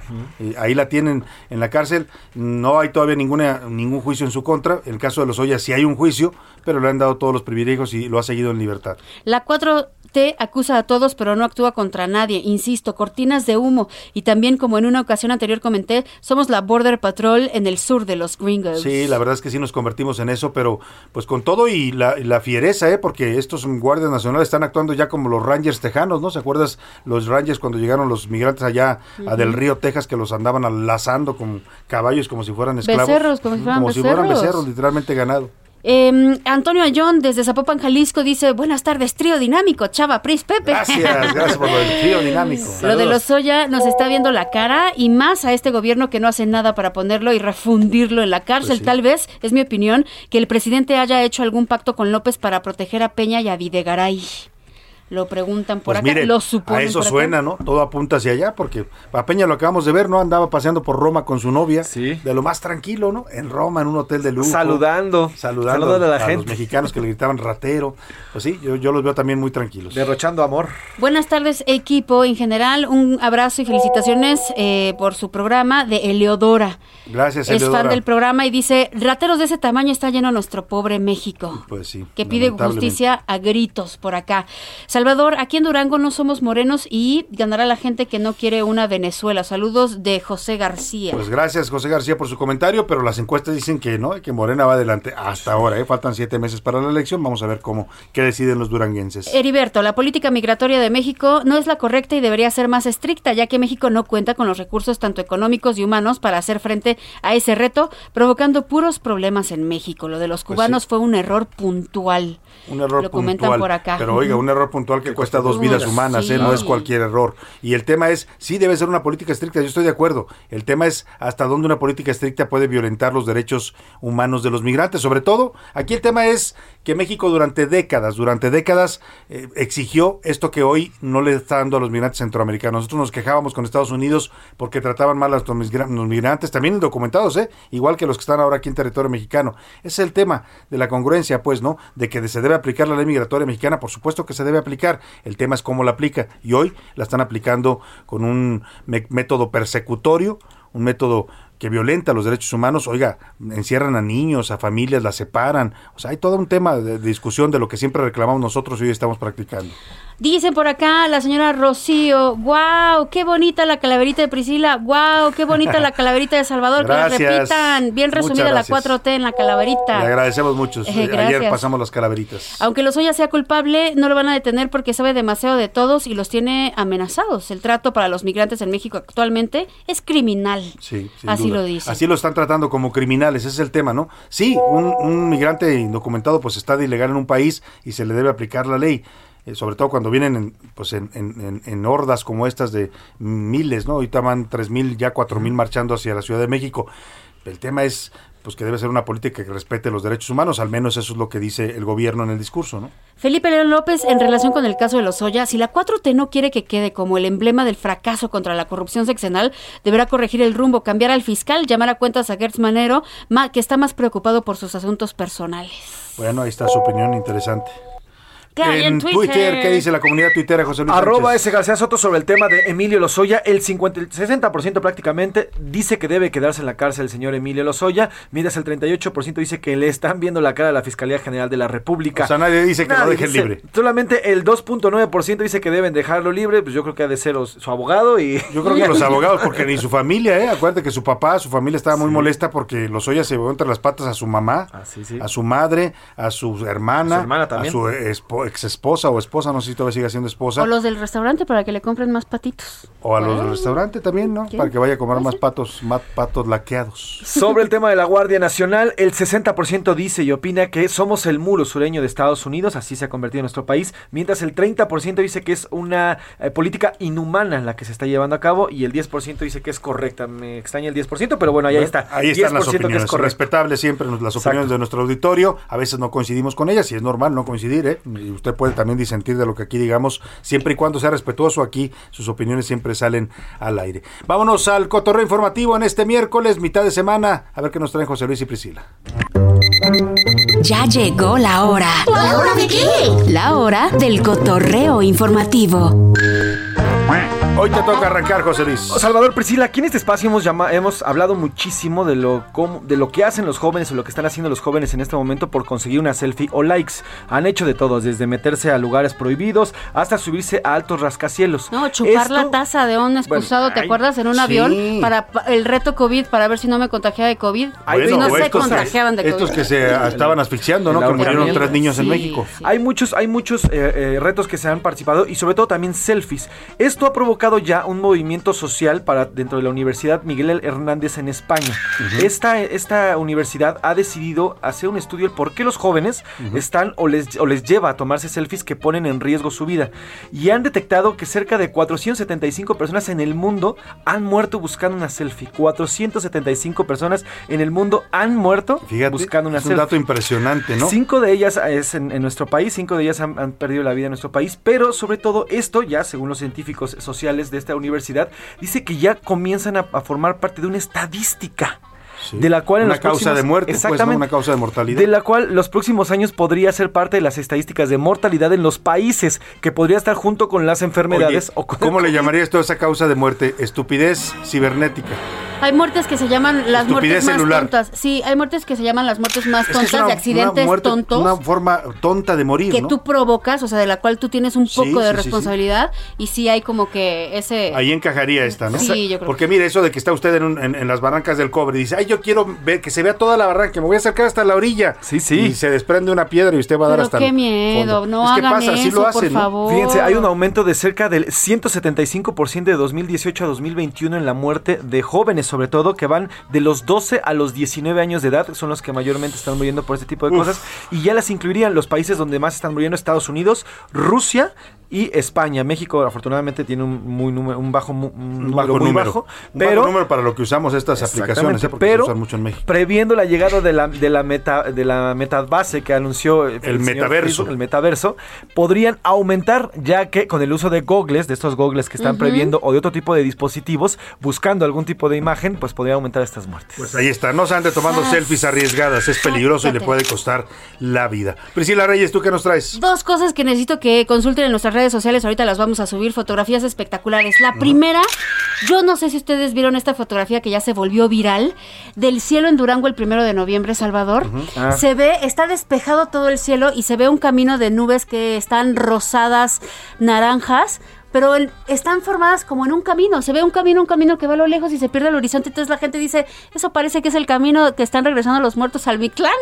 ¿No? O sea, Como en la está película de increíble. Coco. Como la película. Claro, que bajan ¿Me a de un- mi canción? de Serían sendero, tan ¿no? amables de regalarme mi canción. ¿No? Bueno, A ver. Gracias. Vamos. Gracias. Tú me vuelves, eso está un poco loco, tu mente que despega. Así tal, tal cual se veía, tal cual se veía en Coco, ¿no? Cuando bajaban los metas Sí. muertos se formaba un camino. Así está la fotografía, Salvador. Y otra fotografía que se está volviendo viral y que les quiero contar, que insisto, vamos a subir ahorita a todas nuestras redes sociales, es de un conductor que se llama, eh, eh, eh, ahorita le digo cómo se llama el conductor, perdón, pero fue en Santa Ana, Chihuatempan, en Tlaxcala. Chiautempan, Chiautempan. Chiautempan.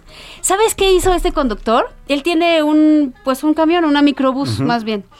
Decoró de Halloween espectacular, puso telarañas. Arregló su microbús. Arre- a- a- arregló a- absolutamente todo. Donde van los pasajeros, tienen así el techo, que vienen todos con telarañas, arañas, etcétera. Y él se disfrazó de la monja. Y así los recibió y to- to- todo el mundo iba así como que sacado de onda. Oye, o Por sea, favor, era el, micro del terror. La micro del terror. La micro, bienvenidos. a la- y, y recibía a los, a- cuando subía a su pasajero. ¿A dónde va? ¿A dónde va? Ojalá llegue. Son.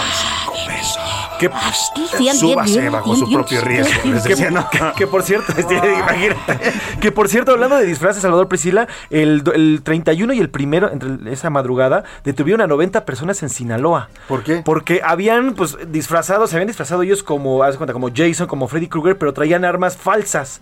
Y además sus automóviles Claro. los pintaron como si tuvieran sangre o personas arriba. Armas En un lu- falsas de las que parecen de verdad. Exactamente, en un lugar como Sinaloa, que no pues es sí. precisamente el Piensas que más son los pacífico hijos del del Chapo, mundo, ¿no? Que andan de Halloween. a 90 personas, a 90 personas por apología del delito, porque parecía que eran Claro. personas del que crimen realmente organizado. no que realmente traían armas de verdad eso pasó también en el metro de y pasa cada año en el metro de Nueva York en donde toman fotos por ejemplo de, de, de alguien que está disfrazado de Jason que se les ocurre llevar una motosierra de verdad Salvador O sea, olvídate, obviamente los detienen ¿no? Peligrosísimo. Bueno, pues no, cuando se disfraza usted no le ponga tanto realismo, ¿no? El chiste es, el chiste es la creatividad. el cuchillo que sea de aluminio por favor Sí, exactamente. Bueno, pues ahí está. Gracias, José Luis. Gracias, Gracias, Priscila. Gracias, Vámonos Salvador. rápidamente a otros temas informativos. A la una, con Salvador García Soto. Oiga, ya le platicaba, hoy comenzó la campaña nacional de vacunación contra la influenza. Todavía hay mucha gente, y escucho yo a muchos, incluso amigos conocidos, que dicen, no, yo no me vacuno contra la influenza porque luego me hace daño la vacuna. Pero pues es un poco lo que pasaba con la del COVID, ¿no? Que no se la querían poner porque decían que les pues tenían miedo. Bueno, aquí lo importante es que ya comenzó la campaña, se va a vacunar a los grupos, sobre todo empezando los grupos vulnerables, ya le platicaba que son los mayores de 60 años, las mujeres embarazadas, las personas que tengan alguna enfermedad preexistente y al personal de salud, por supuesto también los niños. Eh, pero los especialistas dicen que es importante vacunarse contra la influenza porque si usted puede eh, de algún modo reforzar sus defensas para que no lo ataque el COVID. Gerardo Suárez, cuéntanos cómo arrancó esta campaña de vacunación que se da tanto en el sector público médico también como en el sector privado. Buenas tardes. Buenas tardes, Salvador. México inició la campaña de vacunación contra la influenza estacional para la temporada invernal 2021-2022. En esta ocasión se estima aplicar 32.3 millones de dosis contra la influenza Así lo informó el subsecretario de Prevención y Promoción de la Salud, Hugo López Gatel. En conferencia desde Palacio Nacional, el subsecretario aclaró que las personas pueden aplicarse al mismo tiempo la vacuna contra COVID-19 y la de la influenza, por lo que no es necesario esperar o dejar pasar algún tiempo entre una y otra dosis. Escuchemos al subsecretario López Gatel. Sí se pueden, sí se pueden, enfatizo, sí se pueden poner las dos vacunas, la de influenza y la de COVID al mismo tiempo en la misma persona. Por mismo tiempo me refiero a que puede ser con unos pocos días de diferencia o incluso en el mismo momento. Esta mañana el subsecretario dio el banderazo de arranque y se aplicó él mismo la vacuna contra la influenza, lo mismo que diversas autoridades del sector salud como el IMSS, ISTE y Pemex. Aunque la circulación de la influenza es muy baja en la actualidad, las autoridades advirtieron que es fundamental vacunarse para reducir los riesgos de muerte y enfermedad grave. Los grupos prioritarios para recibir este producto biológico son los adultos mayores, niñas y niños de 6 meses a 5 años de edad embarazadas, así como personas con comorbilidades. Salvador, esta es la información. Pues ahí está. Muchas gracias por tu reporte. Vamos a estar muy pendientes. Usted decida si se vacuna o no, es importante. ¿eh? Yo sí se lo recomiendo, pero hay gente que decide que la vacuna contra la influenza le, le cae mal, le hace, le hace daño o lo pone mal. Bueno, pues ya es decisión de cada quien. Está disponible tanto en eh, clínicas del sector público como también en farmacias y hospitales del sector privado. Usted puede optar en donde se vacuna. Claro, en el sector privado le va a costar. ¿Cuánto andará? A ver si vamos a investigar los precios más o menos en promedio, José Luis. La semana pasada, digo, perdón, el año pasado que hicimos una investigación estaba entre 250 y 600 pesos dependiendo del hospital donde se va a aplicar. Si va usted a una farmacia, eh, yo le decía hace rato ya la marca, yo no la voy a repetir, de las que dicen que ahorra usted mucho, ahí están, yo vi una campaña donde ya están ofreciendo la vacuna de la influenza, debe ser más barata que en un hospital eh, privado. Pero bueno, vámonos rápidamente a otro tema importante. Le platico lo que ocurrió allá en Michoacán. Ayer le reportaba yo este tema de pues de la masacre que ocurrió en, Tangamandapio, ¿no? Hablábamos incluso de que era el pueblito aquel que describía Jaimito el Cartero de la serie El Chavo del Ocho, como un pueblito de crepúsculos arrebolados, pues hoy es un pueblito donde están matando a personas, pero además a menores de edad. Entre los 11 cuerpos que aparecieron el lunes pasado en Tangamandapio, hay 5 menores de edad. Cuatro de ellos tienen 17 años y uno tiene 15 años. Cuéntanos, Laura Mendiola, buena tarde. Salvador, muy buenas tardes. Te informo que la Fiscalía General de Justicia de Michoacán identificó a las 11 víctimas de la masacre ocurrida este lunes en un camino de terracería de la comunidad de Tarecuato, municipio de Tangamandapio. Se trata de seis menores de edad y cinco adultos quienes fueron encontrados la noche de antier con huellas de violencia, maniatados y con el tiro de gracia. Según el reporte de la dependencia, de los menores, cinco tenían 17 años y uno más tenía 15, mientras los adultos tenían entre 19 y 26 años de edad. Las autoridades michoacanas han adelantado que esta nueva masacre podría ser resultado de la pugna de cárteles que se disputa en el territorio. Desde hace meses, diversos grupos del crimen organizado han ocasionado un aumento de violencia en el pueblo de Tangamandapio, perpetrando ataques a la población civil incendiando comercios, cobrando derecho de piso, además de balear viviendas y negocios. Hasta aquí mi reporte, Salvador. Muchas gracias a Laura Mandiola por su reporte. Pues lamentable esto de que no solo la masacre en sí, que ya es grave, 11 personas muertas, sino que además haya cinco menores de edad entre los muertos allá en Tangamandapio, Michoacán. Oiga, vamos a platicar esta historia. Hoy en las Serpientes Escaleras eh, publicamos documentos que pues señalan que Grupo Carso, la empresa Sixa que pertenece a Grupo Carso, que fue la constructora del tramo colapsado en la línea 12 del metro aquel 3 de mayo donde murieron 26 personas, supo en su momento que faltaban pernos, pernos en las eh, placas en, que unen las, las eh, vigas y las columnas, que es lo que se termina venciendo y derrumbando. Dice la Fiscalía de Justicia de la Ciudad de México que la falta de por lo menos el 35% de pernos, o sea, de los 100, del 100% que tenían que poner pernos en esta parte, faltaron 35%. Bueno, pues hay un reporte, hay documentos que dicen que a Carso le avisaron desde enero de 2011 que faltaban pernos y al parecer no hicieron nada. Escuche. A seis meses de la tragedia por el colapso de la línea 12 del metro, las investigaciones continúan sin que haya un solo responsable. A pesar de que ambos peritajes, tanto el de la Fiscalía Capitalina como el de la empresa noruega DNB, indicaron que el origen del siniestro fue ocasionado por fallas en su construcción. Sixa, propiedad de Grupo Carso, del empresario Carlos Slim, sabía de estas fallas. Y es que de acuerdo a la columna Serpientes y Escaleras del periodista Salvador García Soto, desde el 26 de enero de 2011, esta empresa fue avisada por la falta de colocación de algunos pernos en huecos de la tableta prefabricada e instalada en las uniones de losas y vigas, por lo que se le pedía a Grupo Carso completar esto antes de realizar el colado de la losa de compresión.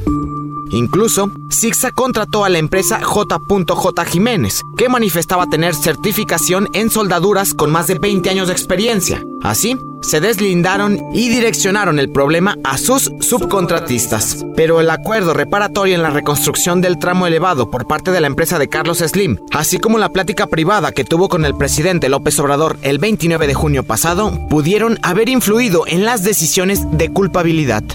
En A la Una buscamos a la empresa para obtener un posicionamiento al respecto. Sin embargo, hasta el cierre de esta nota no hubo respuesta. Así, Carso supo de pernos faltantes en la línea 12, pero no atacó el problema. No hay culpables directos que estén encarcelados, más que 10 exfuncionarios que han sido acusados, mientras que 26 familias quedaron incompletas, no por un error, sino por una falla de origen.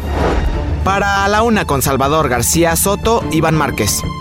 Bueno, pues ahí está. Tenemos los documentos de esta nota que comenta Iván Márquez. Los publicamos hoy en las Serpientes Escaleras. Y la pregunta es: ¿por qué Carso o Sixa, su empresa constructora, no fue acusada? Vámonos a la pausa, Priscila Reyes. Volvemos con música, ¿te parece? Porque Volvemos ya porque ya no va a acabar. De la música. Ya regresamos con usted.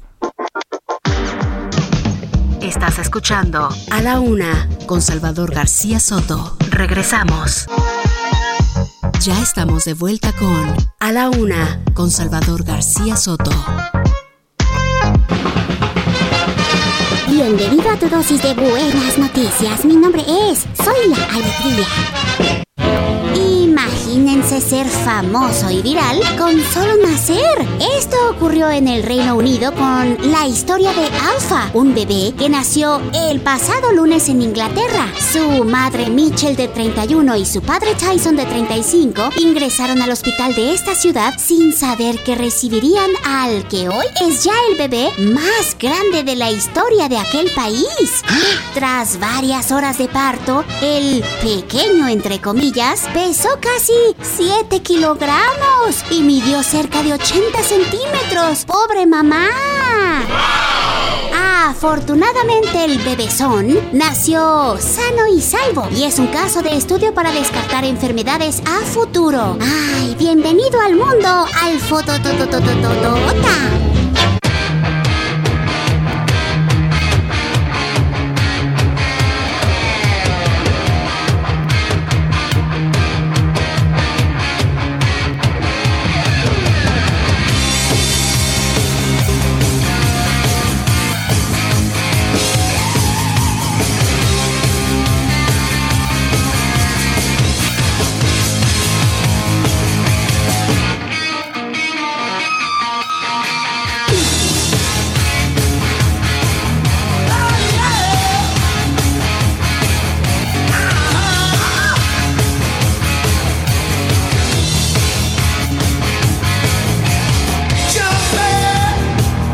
Estamos escuchando una de las guitarras más poderosas del rock, el señor Eddie Van Halen, en esta canción que se llama Panamá, porque estamos recordando hoy a este gran guitarrista, creador de la banda de Van Halen. Murió lamentablemente el año pasado, en 2020, víctima del cáncer de garganta. Qué bien sonaba el señor Van Halen, tenía 65 años de edad cuando falleció y así lo recordamos en esta semana de homenaje a los cantantes fallecidos, a los que se nos fueron antes, se nos adelantaron en el camino.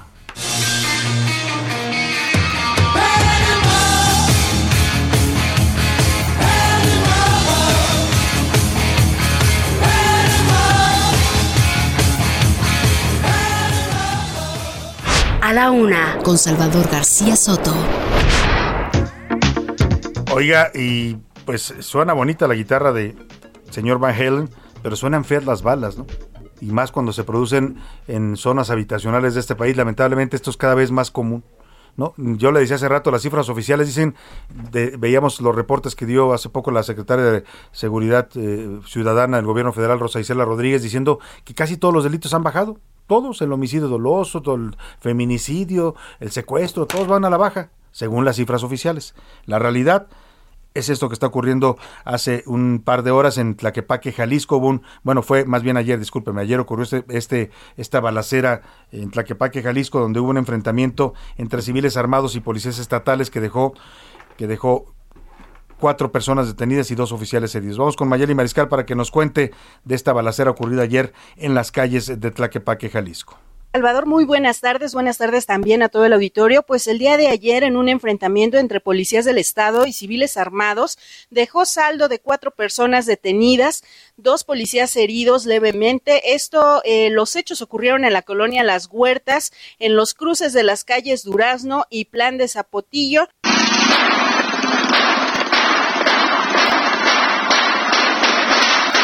De acuerdo con el titular de la Secretaría de Seguridad Pública, Juan Bosco Agustín Pacheco, confirmó que un policía resultó lesionado levemente. Nosotros tenemos un compañero que le impacta un proyectil en su chaleco protector, cual afortunadamente lo, libra de alguna lesión de gravedad, sin embargo está siendo atendido en el hospital correspondiente y otro que trae una esquirla en el labio. Se confirmó que al momento de los hechos se resguardó a una mujer embarazada y menores que se encontraban en la vía pública. Todos se resguardaron para evitar que resultaran heridos. Esa es la información desde Jalisco. Excelente tarde para todos. Gracias Mayeli, muchas gracias. Pues vaya situación, ¿no? Dice la canción que los mariachis suenan en Tlaquepaque, pero ahora también suenan las balas allá en este municipio, a donde mando saludos, por cierto, allá tengo mucha familia, me escuchan allá en mis hermanos, mi madre, les mando un afectuoso saludo allá a Tlaquepaque, Jalisco. Vámonos a otros temas importantes. A la una, con Salvador García Soto.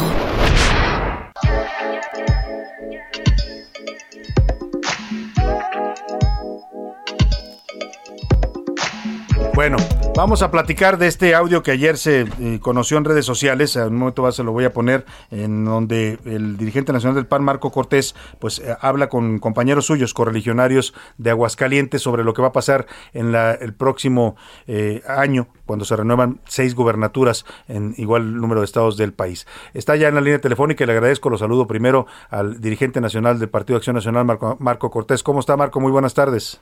¿Qué hola, Salvador? Qué gusto saludarte. Igualmente, Marco. ¿Le parece si escuchamos un poco de este audio y luego lo comentamos? Con mucho gusto, ojalá lo tuvieras completo, hermano. Vamos a escuchar la parte que tenemos. La única gubernatura que tenemos posibilidades de ganar, reales, auténticas y bien ganada, es esta. No hay más. Está muy complicado Durango, Tamaulipas, Quintana Roo, Hidalgo y Oaxaca, ¿qué les cuento? A ver, es la parte que, conocimos, Marco Cortés, porque por ahí alguien, supongo, de, los que estaban presentes en la reunión la filtraron. ¿Qué es lo que les dice Marco Cortés a sus, a sus compañeros allá en Aguascalientes? ¿De plano ya ven perdido todo el próximo año, salvo la gubernatura de Aguascalientes? A ver, primero, mi querido Salvador, hay que decirte que es un audio pues, completamente editado, cortado, porque el contexto en el que se da esta reunión sí es en Aguascalientes en donde se les convoca la unidad y se les dice que no pongamos en riesgo lo único que tenemos hoy como partido solos, de hecho sin candidato o candidata todavía, sin coalición, y que los demás estados efectivamente están muy complicados. El PAN, otra vez, solo, sin coalición, sin campaña, sin candidatos, pero que Acción Nacional se forja en la adversidad y que nosotros sabemos ganar cuesta arriba y que nosotros nos meteríamos con todos y convocando al panismo nacional. De hecho, esto mismo lo dije, mi querido Salvador, en el mensaje del Consejo Nacional del partido, en donde, por cierto, fui electo casi por unanimidad y donde los consejeros nacionales, de hecho, aplaudieron de pie porque partimos de una realidad de encuestas públicas y publicadas en donde, lo digo con claridad, hoy Acción Nacional solo en un estado está arriba como partido, pero todavía falta determinar si iremos en coalición o no, quiénes serán los candidatos, vienen las campañas y como lo he dicho, el PAN sabe ganar en la adversidad y sabe remontar. Entonces, mi querido Salvador, es un audio absolutamente descontextualizado, editado, de fuego amigo, que busca pues generar eso, insidia y que genera confusión en la gente y en los países. Ahora, escuchábamos algunas reacciones de compañeros de su partido. Hace rato platicamos con Adriana Dávila, usted la conoce bien, exdiputada, ex senadora, aspiró también al cargo que usted ahora ocupa. Eh, y ella decía que, pues, pues ¿qué, qué, pasaba pues cuando ya se perdía la mística y se daba por, por derrotados antes de ir a la contienda. Por supuesto que no. no. Estamos echadísimos para adelante y con todo y te aseguro que vamos a dar grandes batallas y lograr muy buenos resultados y más bien lo que yo he hecho es invitar a aquellos críticos que busquen en qué concretamente nos van a ayudar, en qué responsabilidad específica, porque este reto del 22 nos ocupa a todos, el 23 nos ocupa a todos y por supuesto el 24. Lo que yo hoy pido es que todos los mexicanos, sociedad civil, partidos, pero particularmente los panistas, generemos un gran cierre de filas y asumamos responsabilidades concretas y específicas para enfrentar con éxito el reto.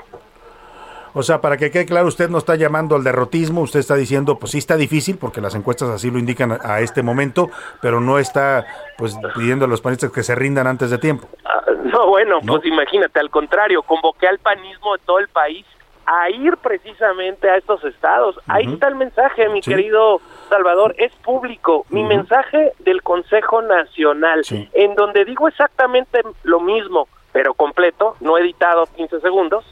Ahí es donde viene y donde yo digo, el PAN sabe ganar en la adversidad y convoco a todo el panismo de todos los estados que no tienen elección a ir a ayudar a estos estados para ir a ganar solo que en este audio de Fuego Amigo, pues eso no lo pusieron, mi querido. Es, justo eso le iba a preguntar, Fuego Amigo, porque esto se filtra evidentemente de gente que estaba en esa reunión. Claro, es un tema de Aguascalientes, claramente. ¿Y qué pasa en Aguascalientes? ¿Por qué, ¿Por qué están tan divididos los panistas, siendo, como bien dice usted, el único estado que efectivamente en este momento les favorece Mira, afortunadamente, mi querido Salvador, a pesar de ello, en el 2019 ganamos Aguascalientes con Pérez Jiménez. Fue muy complicado, el proceso interno, muy difícil, pero ganamos contundentemente la alcaldía. En el 2021 fue difícil y ganamos la alcaldía con Leo Montañez 3 a 1.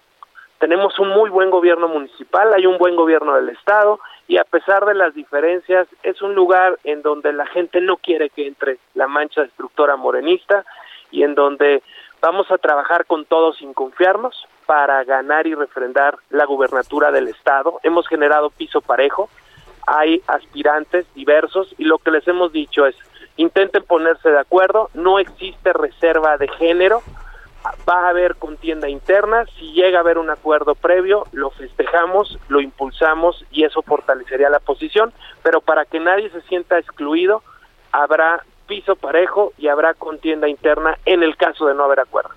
Pues Marco Cortés, ahí está lo que usted responde a estas filtraciones que hicieron desde su propio partido, nos dice usted, fuego super amigo. manipuladas, super editadas y malintencionadas, mi querido Chava. Te mando un fuerte abrazo. Yo también le mando otro. Y le agradezco y a darle con todo, no se rinda, no se rinda, señor Marco, aunque esté difícil la batalla. Muchas gracias. Vamos a ganarla, abrazo. ahí está Marco Cortés. Pues sí, porque de verdad se ve duro el panorama. La verdad es que Morena se ve muy fuerte en todos estos estados, ¿no? Salvo Aguascalientes, efectivamente pero bueno, pues no, no, no, no hay que rendirse antes de pelear la batalla, yo insisto, ¿no? No hay que, por lo menos hay que ir a hacer un papel digno, ¿no? Es como se- cuando se enfrenta un equipo chico contra uno grande, pues sí dicen, me va a ganar, pero por, por lo menos le voy a abollar ahí el, el, pues lo que le pueda abollar, total ya en esas en- en- entrados en esas en esas lides. Ahí dejamos el tema político y vámonos rápidamente con Oscar Mota porque ya le platicábamos, se tuvo que suspender la exhibición del Checo Pérez por las feministas que llegaron a protestar ahí al Ángel de la Independencia. Vamos a los deportes con Oscar Mota. El colmo de las fake news. No no es verdadero. A ver, Oscar Mota, te andan metiendo ya la mañanera al quién es quién en las mentiras. No Me es voy a- falso, pero es verdadero. Me voy a mandar a hacer una playera que diga eso, porque yo creo que me representa absolutamente toda la carrera. Mi Oye, Salvador esto, esto que ¿cómo dice la señorita es Elizabeth Vilchis, ¿no? La de el quién es quién en las mentiras en la conferencia del presidente. No es falso, pero es verdadero. O sea, es como sí, pero no. Sí, pero no, exactamente, era el, el, el clásico, así que, ¿qué dijo? ¿No? ¿Qué, qué es lo que terminó O, diciendo? o Echeverría que decía ni nos beneficia ni nos perjudica, sino todo, Todo lo lo contrario. Ni todo lo contrario. Así de- salió echeverrista la muchacha esta. Pero además, Vilchis. pero además pasó de ser no es falso, pero exageran, a no es falso, pero, Pero- es verdad. pero es verdadero. Bueno, ¿A dónde llegará este Oscar asunto? Bota, ¿cómo estuvo lo del Checo? Hoy un gran día para ganar, mi estimado Salvador García Soto, un gran día también para estar vivo para los habitantes de la Ciudad de México, porque pues ha pasado de todo, ha pasado de todo en la Avenida Reforma. Número uno, números, 100 mil personas aproximadamente en ese lapso, en ese 100,000? trayecto de Reforma. O sea, 100,000 casi un personas. estadio Azteca lleno. Por supuesto, por supuesto. Había gente hasta trepada en los árboles, trepada en los árboles ahí de reforma, tratando de ver a Checo. Vamos a escuchar un poco de cómo eh, el motor de un Red Bull ahí en la Avenida Reforma y parte de las palabras que dijo Checo Pérez, que un evento que, como bien platicas, pues se terminó porque pues, lo terminaron, ¿no? Antes Por de esta- tiempo, ¿no? Digo, antes de tiempo. transcurrió la mayor parte, pero lo tuvieron que Así es. Escuchemos.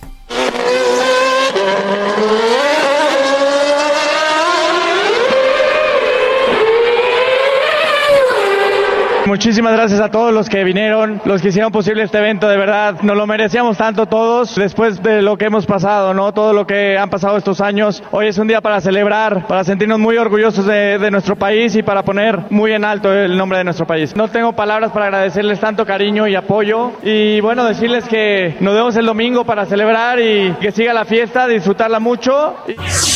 ¡Que viva México! Que viva México, que viva el Checo. La verdad que, pues esto ratifica que ya es todo, todo unido lo popular, señor. Y, y para los que dicen que luego el- la Fórmula 1 es un deporte nada más para las élites, ¿no? Había un, Sí lo pueden pagar nada más las élites porque Esa es- cuesta esa es una idea. Pero le gusta a la gente. Y, y estaba yo leyendo un, eh, eh, en los últimos días, pues, eh, eh, diversos este, eh, paneles de investigación, dossiers y demás, que decía que muchos aficionados a la Fórmula 1 en México sí verdaderamente conocen pues la Fórmula 1 de cuatro años para acá, desde que vuelve otra vez el Gran Premio de México, lo cual me parece lo más normal, lo más razonable del mundo, y lo platicábamos, pues al final del día, ya con un ejemplo como Checo Pérez, pues ve- vendrán obviamente otros tantos chavos, ojo, ahí está ya eh, otros pilotos como Pato Howard, como Patricio Howard, que en diciembre hará una prueba con McLaren, lo está haciendo muy bien en NASCAR, entonces pues esperemos obviamente que sea un tema importante para los para el automovilismo mexicano. Yo nada más quería también comentar, mi señor Salvador García Soto, que el día de mañana, o ya ahorita en la tarde, ya se acabó ahorita la Fórmula 1 en reforma, por favor, no vaya usted a acelerar su automóvil de cuatro cilindros o de 6 o de 8 o de 20, no los vaya a acelerar así en reforma, ¿no? Por favorcito, porque puede meter obviamente ahí en un problema a todos. Entonces, 100 mil personas estuvieron ahí con Sergio Checo Pérez. Interesante, insisto, con esta situación. Hizo las típicas donitas, que son estas vueltas para andar quemando llanta, ¿no? Y aceleró to- todo esto. Como tú allá por las calles de Texcoco. Pero para librar los baches. Pero Oye, para librar los baches. ¿y, y qué, cómo suenan estos automóviles? Tremendo. Parecen como avisperos. Mm, Vámonos rápidamente. Para terminar rápidamente, me va Salvador. eh, 26 años después, los Bravos de Atlanta son campeones de la Serie Mundial. En el mes de julio tenían un eh, porcentaje o una probabilidad del .03 de ganar la Serie Mundial, O sea, según estaban ayer en Estados Unidos. lona. Nadie cree en ellos y hoy, bueno, ayer terminan ganando. Oscar Mota, yo ayer fui testigo Sí. de un niño que hoy es adulto, que un niño creció con la ilusión de verlos y no pasaba y no pasaba. Y ayer estaba con una cara de ese tamaño. Mi esposo estaba así de ganaron, Ah, ¿sí? no lo puedo creer. O sea, era como el Cruz Azul en México, más o menos, ¿no? Los- todos los que crecieron bien, bien, esperando que ganara hasta que ganaron. y así le pasó a los Bravos de Atlanta. Así le pasó Y además, hay que decirle a Oscar que le atinó, ¿no? Tú, lo, tú pronosticaste del principio Les que los Bravos se comenté. llevaban la Y serie. además tengo que decir esto si no voy a explotar. Ya lo platicaron en Cruz Azul, ya fueron los Dodgers, los Bucks de Milwaukee, los Vaqueros de Dallas también tienen 26 años. Entonces, yo espero que A ya, por si favor, esta también. Oscar. Por favor. Muchas gracias, Oscar Mota. Hoy un gran día para. Vámonos a otros temas informativos. A la una, con Salvador García Soto. Oiga, ayer abrimos el programa comentándole este tema de, de la cumbre del cambio climático. Hemos estado dando seguimiento, por supuesto, a la COP26 allá en Glasgow, Escocia. Ya hay algunos acuerdos importantes y uno de los primeros importantes fue este, donde 105 países se comprometían a, pues, a detener la deforestación en el mundo. ¿no? Y, y, la sorpresa ayer era que México no aparecía en la lista de estos 105 países, cuando México no solo es uno de los países que más bosques tiene en el mundo, somos el cuarto, quinto lugar en, en superficies de bosques y selvas, sino que además tenemos también un grave problema de deforestación. Bueno, el tema fue toda una polémica, se aclaró por la tarde, finalmente la secretaria de Medio Ambiente dijo, no, no, sí estamos en el acuerdo, sí lo firmamos y apareció finalmente México en la lista. Todo esto me lleva a esta reunión importante en la que los líderes de todo el mundo están discutiendo cómo paramos esto que nos puede costar nuestra existencia como especie. Lamentablemente el presidente López Obrador no quiso asistir, como no le gusta ir a ninguna reunión internacional. La secretaria del Medio Ambiente, Luisa María Albores, que es la que debiera estarnos representando allá, no ha llegado. Se va a ir hasta el domingo porque dice que tiene que atender primero a los diputados. Total, el cambio climático puede esperar, no pasa nada, nada más nos extinguimos como especie, ¿no? es más importante ir a la Cámara de Diputados, supongo, y para el presidente es más importante estar dando mañaneras aquí, su show de todas las mañanas, que hablar del cambio climático con líderes de todo el mundo. Ahí está Justin Trudeau de Canadá, está Joe Biden de Estados Unidos, está Angela Merkel de Alemania, está eh, pues quien usted quiera. ¿No? participando y nuestro presidente brilla por su ausencia. Pero vamos a hablar de este tema con especialistas. Saludo con gusto en la línea telefónica a Enrique Lendo, él es especialista en temas económicos, cambio climático y desarrollo sustentable. ¿Cómo está Enrique? Qué gusto saludarlo. Muy buenas tardes. Hola Salvador, ¿cómo estás? Me da mucho gusto saludarte a ti y a tu auditorio. Lo primero que, le, que, le, preguntaría, Enrique, eh, sé que es un tema un poco más político, pero ¿qué mensaje manda un país que no tiene una representación, ya no digamos presidencial, sino importante en estos momentos en la COP26, el caso de México? Bueno, lo importante, Salvador, creo que es que estemos todos los países y, y sobre todo más que quien esté, que traigamos propuestas y compromisos, ¿no? Independiente, porque ahí pueden estar presidentes, pero pero si la propuesta no sustenta la presencia del presidente, entonces no tiene caso. Entonces, que estén que estén todos los países, pero además que traigan propuestas concretas para, para reducir emisiones. Claro. Y en ese sentido, ¿cómo ve hasta ahora las propuestas que se han hecho y sobre todo los acuerdos que ya se han ido firmando? Mira, hay, hay buen avance, hay buen avance. Eh, la, meta es reducir las emisiones en 50% al menos en 2030 y neutralizarlas en el 2050. Es decir, todo lo que emitamos a mitad de siglo lo tenemos que o absorber a través de bosques o meter al subsuelo, se llama neto cero en carbono. Y ahorita con lo que tenemos de, de propuestas, pues el 65% de las emisiones ya por lo menos tienen una meta de reducción de emisiones, tenemos que, que adelantar el otro 35, pero pero por lo menos hay hay la voluntad de una sobre todo los países desarrollados. Ayer la India anunció que ellos van a lograr la neutralidad de carbono al 2070, debería ser al 2050, pero por lo menos al 2070. China anunció el año pasado que al 2060 o antes del 2060. Entonces, con esto tenemos una gran cantidad de emisiones ya comprometidas. Hay que reducirlas más porque eh, la, la, la, meta de aumento de temperatura es 1.5% y con lo que tenemos ahorita está proyectada un incremento de temperatura del 2.7% al mitad del siglo, que es considerado como catastrófico. Entonces, ese 35% de, de compromiso este que falta de, de países, eh, unos que aumenten lo que ya plantearon y otros que no han planteado que planteen, es indispensable que se concrete en Glasgow. Claro, ahora los dos acuerdos importantes es este para detener la deforestación y el otro para disminuir las emisiones de metano, que tenemos ahí un grave problema también con, con temas como la ganadería.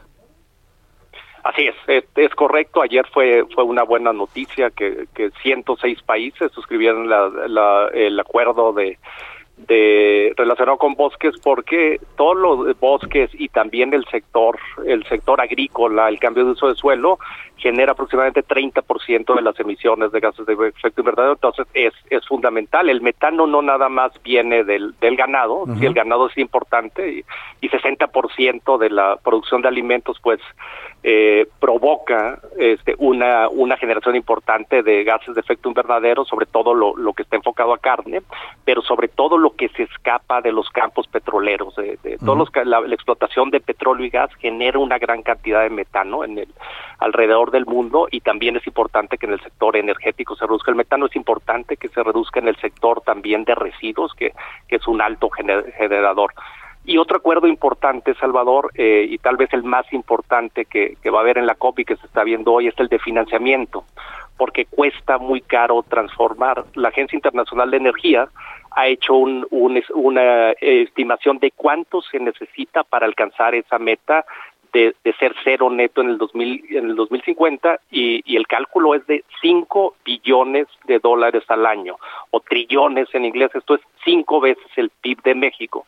Entonces aquí tenemos que impulsar tanto inversión pública y hay una meta de 100 mil millones de dólares pública que, que se está empujando mucho, pero también inversión privada. Entonces lo que se logre hoy en materia de inversión privada ya se anunció que eh, los, todos los bancos y los fondos de inversión y los administradores de activos financieros se adhieren a la meta de neutralidad de carbono y estos son 130 billones de dólares al año en 2050, es decir, 130 veces el PIB de México.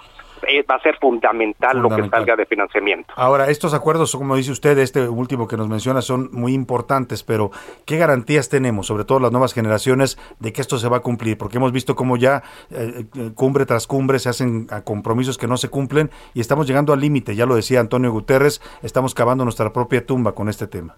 Es excelente tu pregunta y fue, fue, fue exactamente lo que, lo que mencionó Antonio Guterres, el secretario general.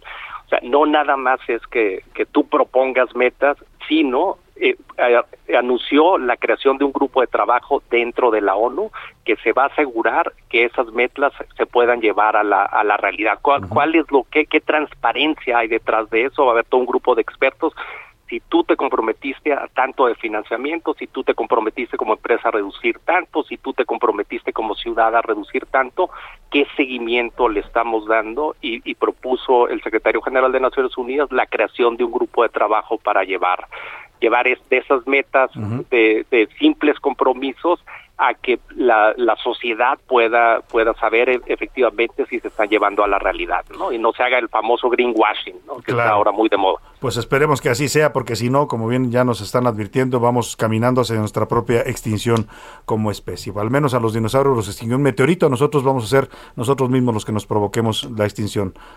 Es correcto, Salvador, y, y ese es el, hace referencia al video que acaba también de, de sacar el Sí. programa de Naciones Unidas, donde sale un un Dinosaurio. Dinosaurio, ¿no? Y, y nos da un mensaje "Aprendan". importantísimo. Claro. Aprendan si no nos vamos a extinguir todos, hay que hacerle caso a ese dinosaurio. Así es. Enrique Lendo Fuentes, especialista en temas económicos, cambio climático y desarrollo sustentable. Gracias, gracias por hacernos este recuento y esta opinión tan importante.